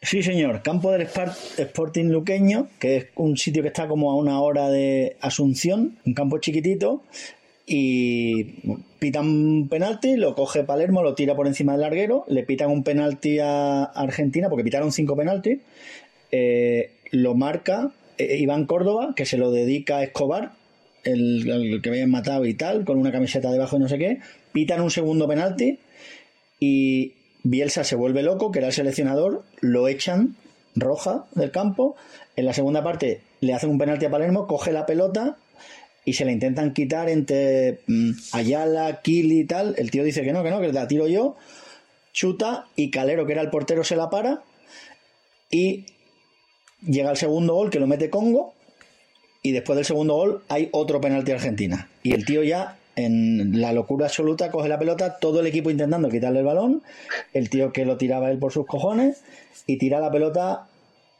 5 metros por encima del larguero. O sea, mínimo. Eh, Le metió unas hostias todo el rato, cada vez más fuerte. sentado al lado de lo- la prensa argentina, eh, evidentemente cada vez que fallaba un penalti recitaban toda la letanía de la concha de tu madre, tal, no sé qué, le decían de todo. O sea, el partido fue una locura y bueno, muy friki todo, perdieron 3-0, salió luego Johnny el Montaño, un chaval que de 16 años que medio jugaba y le metió el tercero, estaba de portero el Monoburgos también, para ponerle un poco más de picante al asunto, y las ruedas de prensa de luego fueron ya, o sea, porque claro, Bielsa no salió, pero Palermo sí salió, y dijo que tiraría el cuarto penalti, pues todo muy, delirante. Más fuerte todavía. La prensa argentina pegándoles porque si no eran bilardistas y si no eran menotistas y si no sé, bueno, fue todo una locura. Estaba en ese equipo estaba Riquelme también, que por supuesto cada vez que mm, había penalti se retiraba del área 20 metros porque no quería saber nada. Y estaba el Kili, que el Piojo también andaba por allí. O sea, tenían buen equipo, pero fue una locura de partido y fue lo más lo más loco y lo más divertido que he visto en un campo. Por, porque todo el campo, la parte colombiana gritándole uruguayo, uruguayo, antes de tirar los penaltis, lo cual le encendía más a Palermo. Y bueno, pues eso. Qué partido muy mítico aquel, ¿eh? Mucho. ¿Por qué le gritaban uruguayo? Para que se calentara más. Porque como ya estaba medio encendido, toda la grada le gritaba uruguayo para calentarlo. Y eh, el campo era. ¿Qué te diría yo? Las margaritas. Sí. O sea, de ese estilo. O sea, los campos eran para verlos, todos. De hecho, el eh, ha- había dos sedes, digamos. El, el, eh, Asunción, que estaba el, el Defensores del Chaco, que era el grande. Sacaron tres partidos al campo del Sporting Luqueño, este que, que estaba en medio de ningún lado. Y el otro que lo montaron, lo montaron al lado de Iguazú, porque el río Paraná al, al caer se abre y entonces tienes la parte brasileña, la parte argentina y la parte paraguaya. Y Brasil estaba en la parte brasileña y Argentina en la argentina. Pagaron pasta para montar un estadio y construyeron un estadio para que jugaran sus selecciones. El estadio era para verlo, o sea, para verlo. O sea, era todo en, ra- en realidad un despropósito, pero era una, una Copa América muy divertida porque podías hablar con los jugadores, te metías en el vestuario, como venías de Europa, todos querían hablar contigo, de porque ibas a salir en las portadas de los periódicos en España. Me acuerdo entrevistando a Asprilla y Asprilla con una pistola en el chándal por detrás. Otro. Era, era todo fantasía absoluta. Sí, no le pegas, no le pegas Prilla llevar una, una pipa, ¿eh? no, no. Pues todo así. Al final ganó Brasil, que era un equipazo, con Ronaldo, Ronaldinho, Rivaldo, Cafú, Roberto. Sí, o sea, tenía un equipo 2002. impresionante. Pero le ganaron porque Rivaldo le sacó de un par de entuertos con un lanzamiento de falta, otra vez que puso a Ronaldo delante del portero solo. Y le ganaron a la Uruguay, aquella que eran una banda de mm, jugadores de rugby casi, porque eran Tavares, Magallanes, mm, el Indy Podestá, o sea, pegaban primero y preguntaban luego. Era, daban lo más grande. Y tenían a Carini de portero que les Carini. clasificó todos los cruces en los penaltis. Carini, es Hasta verdad. la final, que la, perdi- la final sí la perdieron bien. Pero fue la única que perdieron. El resto fue. Pasando. Estaba Tavares de- de- del seleccionador de aquel equipo. Patch, qué bonitos recuerdos, ¿no? Magallanes. Qué jugadorazo, ¿no? Amigos, eh, Salavieta, el de Sevilla, también estaba, que estaba en la Era, sobre todo era rápido. Madre mía. Tenía de, de borde, como decían. Sí, sí. Tenía de borde por fuera de la banda. Carleto, eh, ¿qué, qué te queda a ti? Bueno, que hay que decir que Fermín ha tenido el detalle de no mentar la soga en casa del ahorcado porque él, él había preparado, ha, ha mejorado mucho con esta historia de, de su Copa América mítica, porque iba a, a comentar los penaltis del Leverkusen mejor. Ya hemos hablado Estos mucho ya, de ya ellos, están pero- comentados en. Exacto. Yo termino con un partido que no he visto, pero bueno, siguiendo un poco con esas Copas de Europa del Atleti de Bilbao, yo sí que recuerdo en casa un partido contra el Lech Poznan. ¿Os acordáis de cuando jugabas, en- eh, jugaban en la Europa del Este? Y esto era antes de la caída del muro, 80, y- sería 85, porque el Atleti ganó, pues 84. El Atleti ganó la 83, 82-83 y 83-84 y, jugó en Poznan contra el Lech Poznan, primera eliminatoria de Copa de Europa. ¿Y os acordáis de aquellos campos llenos de soldados? Que, todos los que iban al fútbol les daría, habría grada entera para, para, para la armada polaca y, todo gris, gris, gris, gris. Y esa, esa imagen la tengo que palmó el Athletic 2-0 y luego tuvo que ganar 4-0. Pero, pero voy a hablar de un partido muy mítico de Copa de Europa del Athletic de Bilbao, la primera Copa de Europa que jugó el Athletic de Bilbao en los tiempos de, pues de- del Madrid pentacampeón. Después de ganar el Madrid la primera Copa de Europa, e- ese año la, la- la Liga y la Copa del Rey hicieron doblete, la ganó el Athletic Club. Y fue a la segunda Copa de Europa, que fue la primera que jugaban los clubes ingleses y el Athletic eliminó primera, en primera ronda al Oporto, que antes me he confundido con la Real. Luego elimina al Honved de Budapest, que era Zoltan Cibor, eh, eh, por supuesto Ferenc Puskas y, Sandor Coxis, los tres delanteros, pero que era un equipazo impresionante, pero que justo había, iba- había invadido o iba a invadir eh, la URSS eh, Budapest y, y el partido de vuelta ya, ya no lo pudieron jugar en, en Budapest, el Honved, y el Athletic le eliminó. Y al Athletic va y le toca el, el- el Manchester United, el Manchester United pre, eh, pre-accidente, ¿no? De, volviendo de Belgrado De Múnich. y con Duncan Edwards, mítico, que murió en aquel accidente. Hmm. Eh, que, que, que Mauregui, nuestro querido Mauregui, que era jugador del Athletic, dijo que, que chocó contra Duncan Edwards y salió, y salió rebotado como 5 metros de, de lo que era ese futbolista. Bueno, fue el Manchester a jugar a Bilbao y el campo nevado en enero, que en Bilbao tampoco es muy normal que nieve. Esas imágenes del nodo de San Mamés nevado son, son espectaculares y ahí hubo un 5 a 3 que fue absolutamente mítico. El Atlético ganaba 3-0, se puso 3-2 el, el Manchester United y al final fue un 5-3 que debió ser un partidazo sensacional y con la mala suerte de que luego el, el, el Athletic fue a, a, Old Trafford y perdió 3-0 y cayó eliminado y aquel Manchester United solo lo pudo eliminar el Real Madrid de Alfredo Di Stéfano que luego ganó la segunda Copa de Europa, ¿no? Pero yo quería citar ese partido del Athletic en San Mamés Nevado porque me parece muy mítico, me parece que después se ha hablado mucho, ¿no? De esa victoria en Europa League del, del Athletic en, en Old Trafford, ¿no? Que, Mm, que le sí, llevó, sí. creo, a la final, ¿no? En semis debió ser. Sí, no sé si era en cuando semis o en perdió-. Creo que en cuartos y semis Schalke, ¿puede ser? Hablo Eso de es. memoria, ¿eh? No sé. Sí, Schalke de Raúl. Schalke de Raúl. Pero este partidazo de, de, de- de- de los años 50 merecía la pena comentar. Ay, Mm. Venga, Pats, eh, di algo de Raúl o de lo que te quede por decir. Nada, Raúl, no vamos a decir nada. Vamos a decir también rapidísimo el, rollo que me, que me flipa, porque yo lo, lo di como. En su momento me pareció absolutamente normal, pero honestamente, que el Depor remonte un 4-1 en Milán y que luego les clave aquí 4-0, hostia, yo ahora visto con perspectiva histórica lo flipo, pero en su momento os juro que dije, ah, joder, bien, o sea, maravilloso y tal, pero dentro de unas coordenadas futbolísticas lógicas. Eh, eh, increíble. He visto otra vez, eh, ¿no? Investigando a tope el resumen de YouTube de esto también. O sea, me lo he currado, pero atómico. Y el 2-0 lo mete valedón de cabeza, macho. Sí, es Que, está, está Mitchell de comentar, este, dice, no era fácil rematar ese balón. Entonces, si tú lo ves en cámara lenta, se ve como viene el balón Valerón salta y cuando se está cayendo, le hace el en la cabeza. Y va para adentro y ya está. Y dice Michel, no era nada fácil acomodar el esférico para que... Pero cómo molaba este Depor, ¿no, tío? Y hostia, Pandiani mete un golazo, macho. Joder, no sé. Este, este Depor me flipaba. Y Luque, Luque mete otro gol de los suyos, tío, zurdazo ahí a la escuadra atómico. Luque, cómo le pegaba el balón, ¿eh? Joder. Sí, Luque cuando era bueno, Luque.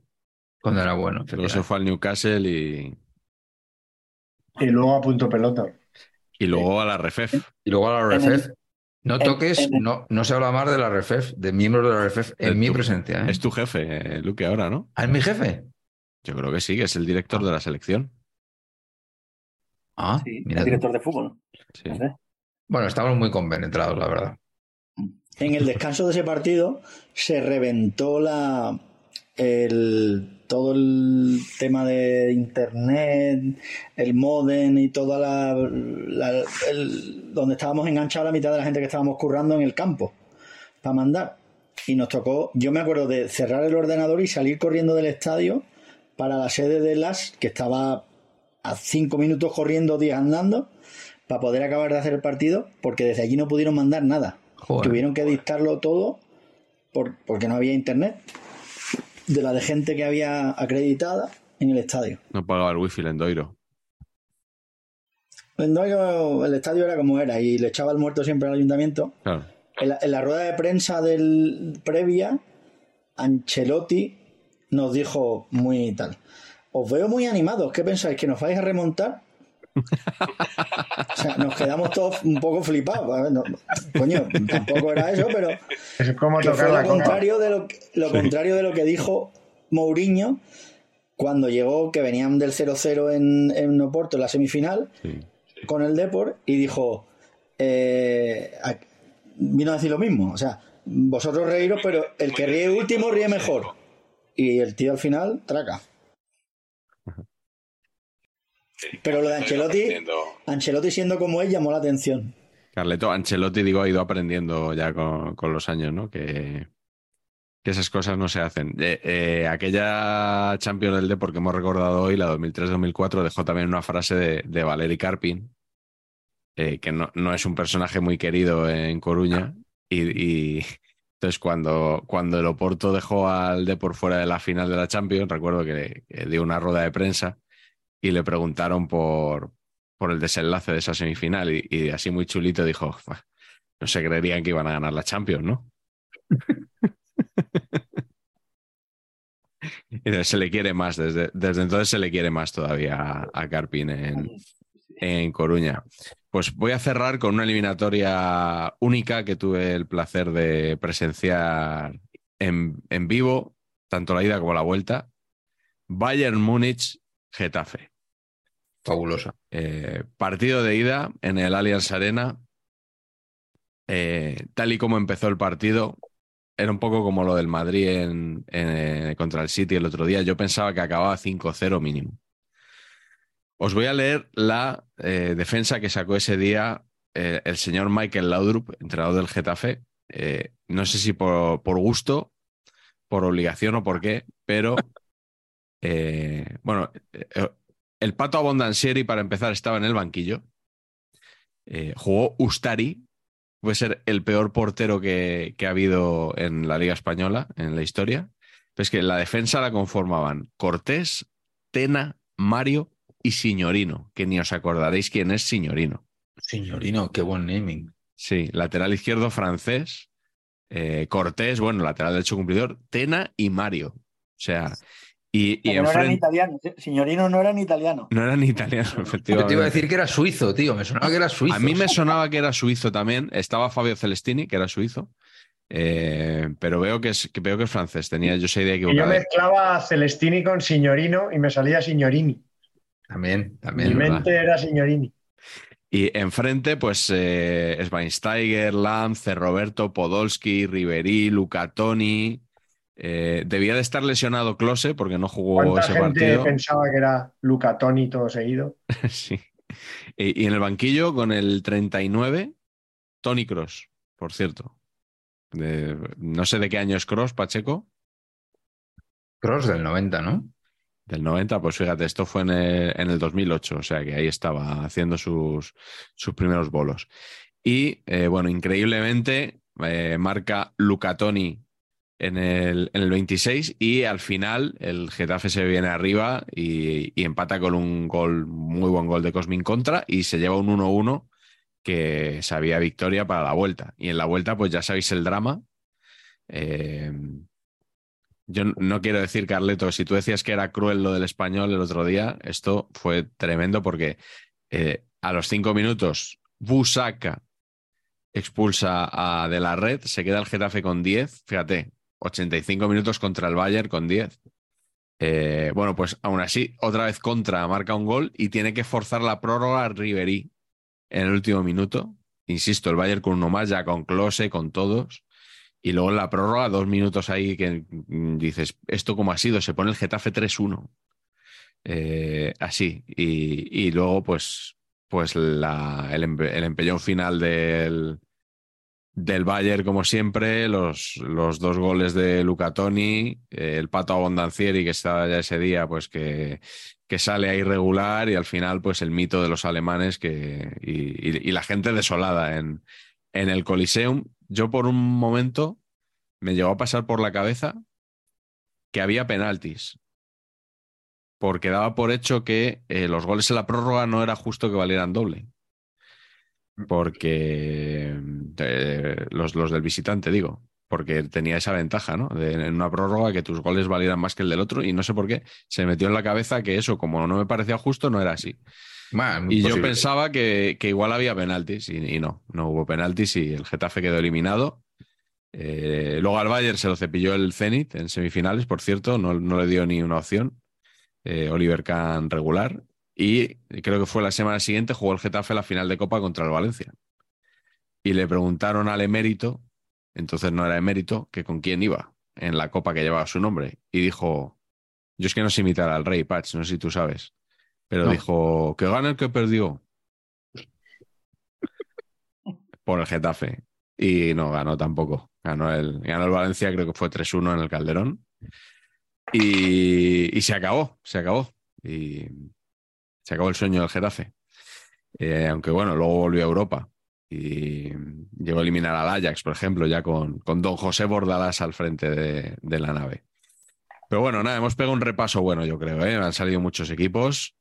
Eh, que eso es, es, importante, que hay gente que nos ve con muchas sensibilidades desde muchos puntos de España y hay algunos incluso que peregrinan a un punto concreto de España para demostrar que son los verdaderos fans de saber empatar, que acuden en procesión y documentan su viaje a la Glorieta Paqui.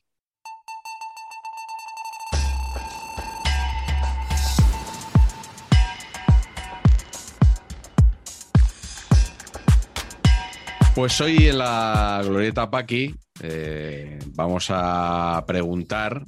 Eh, a, tenemos un listado de entrenadores y queremos saber si consideras que este entrenador está capacitado para darle la vuelta a una eliminatoria que se ha complicado mucho en la ida. ¿Eh? Entrenadores, digamos, capaces de, ¿no, Patch? un poco la idea de, de motivar al equipo, eh, tácticamente mover un poco el árbol también, ¿no? que tomen riesgos, ese tipo de cosas. Bien, bueno, pues eso es lo que hay que valorar, Fermín, ya sabes, eh, pulgar para arriba si crees que son entrenadores capacitados, pulgar para abajo si crees que no, y empezamos la lista con, bueno, con uno de los mejores entrenadores del mundo, creo yo. No sé si también para buscar darle la vuelta a una situación adversa, que es Diego Pablo Simeone. Más para conservar que para dar la vuelta, ¿no? Es que a mí Quizá me parece que no. Carleto, solo, solo confía Carleto. Sí, sí, yo creo que, que, sí. Y con el equipo que tiene ahora, más. También al final son jugadores. Más, le veo más, con más mimbres, ¿no? Bueno, ah, ahora con, sí. con Grisman le veo, con Grisman le veo capaz de todo. Pero mm. bueno, en, en, en, Liverpool, acordaros, ¿no? Que, mm, sí, sí la verdad que, que, que fue un milagro, fue la verdad. Un partido, claro, fue un partido, como, fue un partido como de la, de la, Champions del Madrid. Eso es lo que te iba a decir ahora mismo. Sí, pero, sí, sí. pero fuera de casa, sí. Porque la prórroga, el Atleti fue un ciclón. O sea, Mm. después de poder meterle cinco el Liverpool, en la prórroga desapareció. Le pasó como al Manchester City o como al Mm. Chelsea. Así que, bueno, no, no, no, no, no, Sí, sí. no lo veo un entrenador que no pueda, ¿no? Tanteos bajos, ¿no? Eso sí, a Sí. remontar Sí, sí, un 3-0, claro. pero, Dos pero goles máximo. remontadas de esas de perder 1-0, ¿no? El 1-0 es buen resultado, esas cosas. Incluso el 0-0 en casa es buen resultado, ¿no? Esas cosas que... Sí, se lo puso de moda Mourinho. Lo de decir eso. Nadie se había atrevido a decirlo hasta ese momento, ¿no? Lo de que el Bueno, pero 0-0. a- a- Ancelotti lo firmaba con el City en la ida, ¿eh? Sí, sí. Sí, sí, claro, por eso digo que, que ahora se ve con más naturalidad, ¿no? Y eso que ahora ya no está el factor ese de los goles fuera de casa. Pero bueno, siguiente nombre en la glorieta Paqui de hoy es, ya ha salido antes, mencionado en el programa, don Enrique Setién. No lo vemos ninguno. Es decir, tenemos que desagraviar a, a don Enrique, sí. porque cuando lo fichó el Villarreal dijimos poco menos que nos iba a comer el turrón y eso que llegó un poco antes de Navidad. Y oye, a- al final Hombre, está más o menos como lo tenía E- Emery o un poquito mejor de- en la Sí, sí. clasificación, digo. ¿eh? indiscutible. Sí, sí. Lo ha hecho bien. A ver si se queda, no, no, no va a ir a Ola, porque con Iraola se han entrevistado dos veces. Sí. Iraola es el, el que quieren todos, ¿no? Este, Sí, este verano. el que- Iraola malo. El Iraola, malo. Porque. Andoni Iraola Sí. es el adjunto a la presidencia de la Real Sociedad y Sí. es uno de los artífices de que nosotros vayamos a viajar a San Sebastián. Se llama Andoni Iraola, era presidente o director de la fundación de la Real y ahora es adjunto a la presidencia. Sí, Y es un tío sensacional. Sí, Y no tiene nada que ver con el Andoni Iraola del Athletic y del, y del Rayo Vallecano. sí. Bueno, que será. Aunque este, este, aunque sea del Atleti, también es guipuzcoano. Eso iba a decir, que, que tendrán en común eso seguramente, ¿no? Hicimos aquí la lista de los jugadores con más partidos en la historia del Athletic y cuatro de los cinco primeros eran guipuzcoanos. Eh, sí, sí. Que- ¿Quién nos iba a decir eh, que íbamos a ir a... Y otro a- Navarro, ¿no? No, y el otro era Chechu Rojo. Ah, que, que es, no, es verdad que Raúl, que Raúl ha jugado en el Atleti de Madrid. Es que el otro día decían que Raúl es el que puede superar a Joaquín si sigue jugando en primera división. Sí, no, me refiero a la, claro. la historia del Athletic, me refiero. sí, sí, sí, te he entendido, sí. Mm. Al pensar en, jugar, en- al pensar en eso he dicho tal y luego me he dado cuenta que claro, que ha jugado en el Atlético de Madrid mucho tiempo. Mm. Siguiente nombre es Don Manuel Pellegrini, entrenador del equipo de Fermín. Tampoco le vemos. ¿Sí? Ah, mira, eh, confía, Patch, confía. ¿Tú no le ves? El ingeniero. Es que El me, ingeniero me- me falta un poquito el efecto eh, populachero, demagogo. Un poquito, Tribunero. vamos, la tribuna, eso, ¿no? eso. Ah, eso- Pero bueno, eso a Simeone, le he dado para, a Simeone le he dado para abajo y eso lo tiene. Sí. Es que no me, gust- no me conformo con nada. Tú, Fermín, ¿tú cómo ves a, a tu entrenador? Yo creo que toma riesgos. Entonces, en un partido Sí. que tenga que darle la vuelta, los riesgos los va a tomar. Otra cosa es que los riesgos sean buenos para su equipo. Porque, dicho esto, dicho esto, tenemos. Este año tenemos defensa. Porque desde que ha venido Luis Felipe, el, el brasileño, y con Petzela, por lo menos, uno reparte y el otro organiza. Eh, que Sí. no hemos tenido defensa. Nos faltaba un defensa que diera patada y otro que mandara un poco. Pero es verdad que él los partidos los propone con mucho riesgo y yo creo que para un partido abierto que le tenga que dar la vuelta los riesgos los asume con mucha naturalidad no sé si es bueno para el equipo que tiene pero bueno Ya. En tres palabras, Alcorcón. Bueno, venga, hombre, venga, venga. En tres sílabas, siguiente nombre, Luis García. Desde luego. Luis García. Yo voy a- sea, mira, ve al para arriba. Venga, Ya va. está. Porque asume riesgos. ¿eh? Eso sí, al español no lo ha remontado esta temporada. ¿eh? Pero oye, el 3 del 0-3 del Atleti se puede considerar remontada, ¿no? Sí, yo creo que psicológicamente no. Oye, vaya, vaya, El- vaya forma de hacer el- el hooligan eh, tú en el carrusel, ¿eh? El gol, celebrando el Pero, gol. pero un hooligan silencioso. Ilustrado, Sí, sí. sí, sí, sí. Eso es lo O sea, bonito. ni, sí, sí, un- sí. ni una, ni Discreto. una palabra más alta que otra. Yo no, aquí no quiero molestar a nadie. Y luego volví, volví como a mi ser. O sea, fue. Sí. Eh, eh, estás a un paso de que te hagan como a Roncero, de que te pongan una cámara de, viéndote todo el partido y luego suban un vídeo a las. bueno, sí. Siguiente nombre es Don Xavi Hernández. Que yo sé que aquí No tiene muy mala. yo le voy a dar para arriba, es que le, le tenéis atravesado, A mí me parece que es muy malo, ¿eh? de verdad. O sea, resu- resumiendo, Comentario técnico. a mí me parece que es muy malo. ¿Te parece que es, eh, de, de verdad te parece que es muy malo? Sí. ¿No lo dices como forofo que te gustaría que fuera malo? No, pero, Yo- o sea, no sé. A, a ver, yo creo que ha ganado la liga, y, pero yo creo que sí que es verdad que deja muchas desde el dudas. Deja Pero no. muchas dudas a los propios culés, creo yo, ¿eh? Yo, Estabais hablando de que con Simeone el resultado corto, con Xavi más corto todavía. Claro. Sí, sí, sí. pues sí. Aunque venda la moto de la masía y de no sé qué y tal.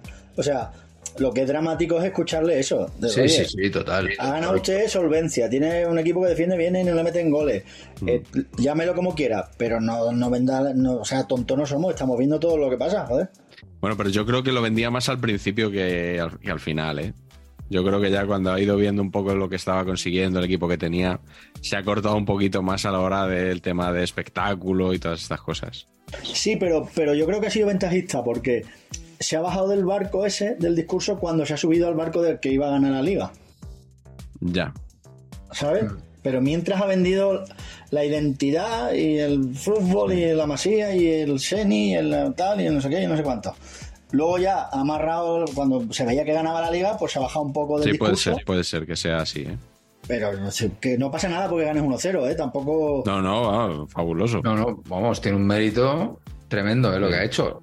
Para mí tiene mucho mérito. La liga que se ha llevado tiene mucho mérito, muchísimo mérito. Sí, sí, pero es verdad que bueno, que cuando se está mucho tiempo diciendo que, que no basta con ganar, sino que hay que trascender, pues, pues te lo pueden echar en cara cuando eres tú. Ya lo el que- dejamos para otro día eso. Pero eso lo dejamos para Claro. otro día, que no pasa nada. Sí.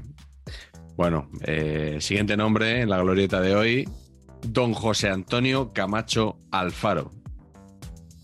Me faltan pulgares, amigos, porque. eh, Sí, pues sácalos tú porque los demás hemos sacado para abajo. Pero vamos a ver, pero no tenéis ni puñetera idea. Certificado una vez más. O sea, es acojonante. Sí, Pero ¿cómo que no? O sea, tres bocinazos de don José Antonio. claro, pero, pero recursos tácticos. Pero, Eh, ¿y, y qué- pero quién necesita táctica? Necesitamos ganar. bocinazos. Entonces, tres a bocinazos. Carcelén, además.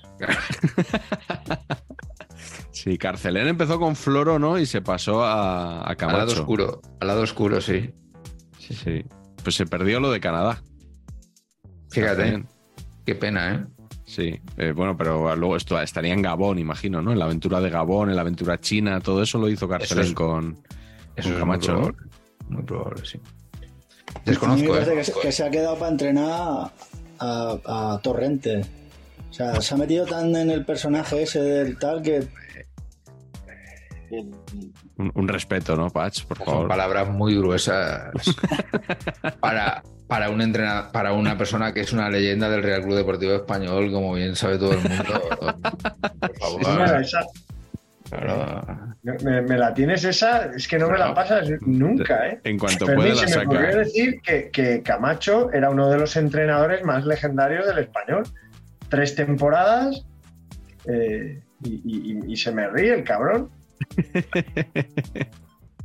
Esto es como que Michel es uno de los entrenadores más admirados por el beticismo. Porque bajó al Sevilla. Claro. ¿Y ¿Quién? Camacho. Ah, Michel. No, Michel, Michel. Michel, Sí, bueno, Camacho también le, le debería contar, ¿no? El, el descenso aquel. Si, si lo hicieras a la Argentina, con el promedio Eso. ayudaría a los dos. Penúltimo nombre de la glorieta de hoy es Mikel Arteta. Yo la verdad que no lo tengo visto, ¿eh? Le da que sí que- por... Bueno, no sé por qué. Yo estoy La- metiendo aquí temporada este- es el ejemplo de la no remontada. La, la temporada es lo contrario, sí, es de más a menos, clarísimamente, pero bueno. Yo creo que, te- creo que tiene un discurso demasiado largo para intentar cambiar algo en un descanso, por ejemplo. ¿sabes? O sea, tiene que armar muchas cosas ahí, conceptos, ideas y tal, no le da tiempo. Salen, se han enterado de la mitad y estaban además pensando como Homer Simpson en chuletas de cerdo, en helados o en lo que fuera. y se les ha ido a la mierda todo. Eso es lo que pienso. Igual habría que, que coger a los jugadores del Arsenal y proyectarles un previously on Arsenal. y, ¿no? Efectivamente. Eso que es, repase un poquito conceptos básicos y que luego ya Arteta meta lo del partido en cuestión. Equil igual que dicen en mi pueblo. Bueno, y último nombre de la glorieta de hoy, y quiero 8 pulgares, no 4, Don Imanol Alguacil. Lo que haga falta. Lo que haga falta. Lo que haga Señor. falta. El Bueno, ha sido español. un, un poco Arteta en, los- en las temporadas anteriores. O sea, a mí me parece que, que ha crecido mucho y que es un tío que es muy valiente, pero es verdad que se le caía el equipo al final de la Sí, temporada Es verdad. y ahora le ha, le ha dado la vuelta, lo cual tiene mucho mérito. Y, y te lo digo como Bético que ha estado peleando con el La Real Mm. y, y no hemos estado ni cerca de ellos, vamos. Sí, sí. Sí, pero es tremendo, ¿eh? el entrenador que ha encontrado ahí la, la Real. Fabuloso, tío. Y el discurso que tiene, todo, tío. O sea, a mí me, me tiene absolutamente enamorado. Mm.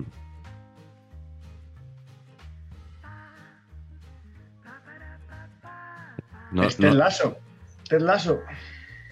Lo, lo de Ted Pero Lasso no lo, di- sabiendo, no lo digas mucho en, cuando vayamos a San Sebastián, Carleto, que a ver si no les va a gustar.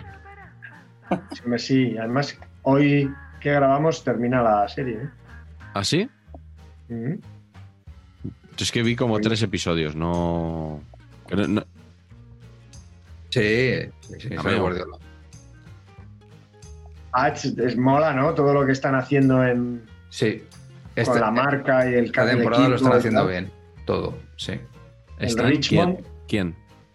Eh, merchandising del equipo, las redes sociales. ¿Pero lo de Ted Lasso te refieres? Sí, sí, del equipo Ah, vale. ficticio del, del El Richmond. AFC Richmond. Richmond. eh, este año está bien, porque cuando salieron, mucha gente le dieron ganas de, hostia, quiero la camiseta de este, y eso no existía, y ahora ya Ya. se, lo están, se lo han currado todo, y, y- y ya la última temporada es contra equipos reales, o sea, uno hace de entrenador del West Ham, es bueno.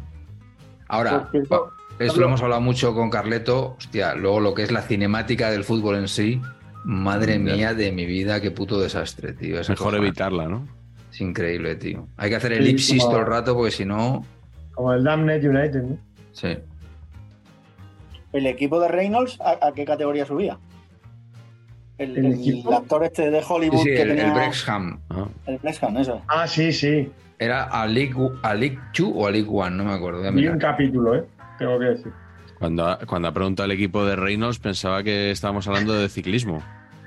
Y sería el equipo navarro. El equipo navarro, No se que habíamos vuelto... el. El equipo de Navarra Eh, de Irur, Irurzum. Irurzun.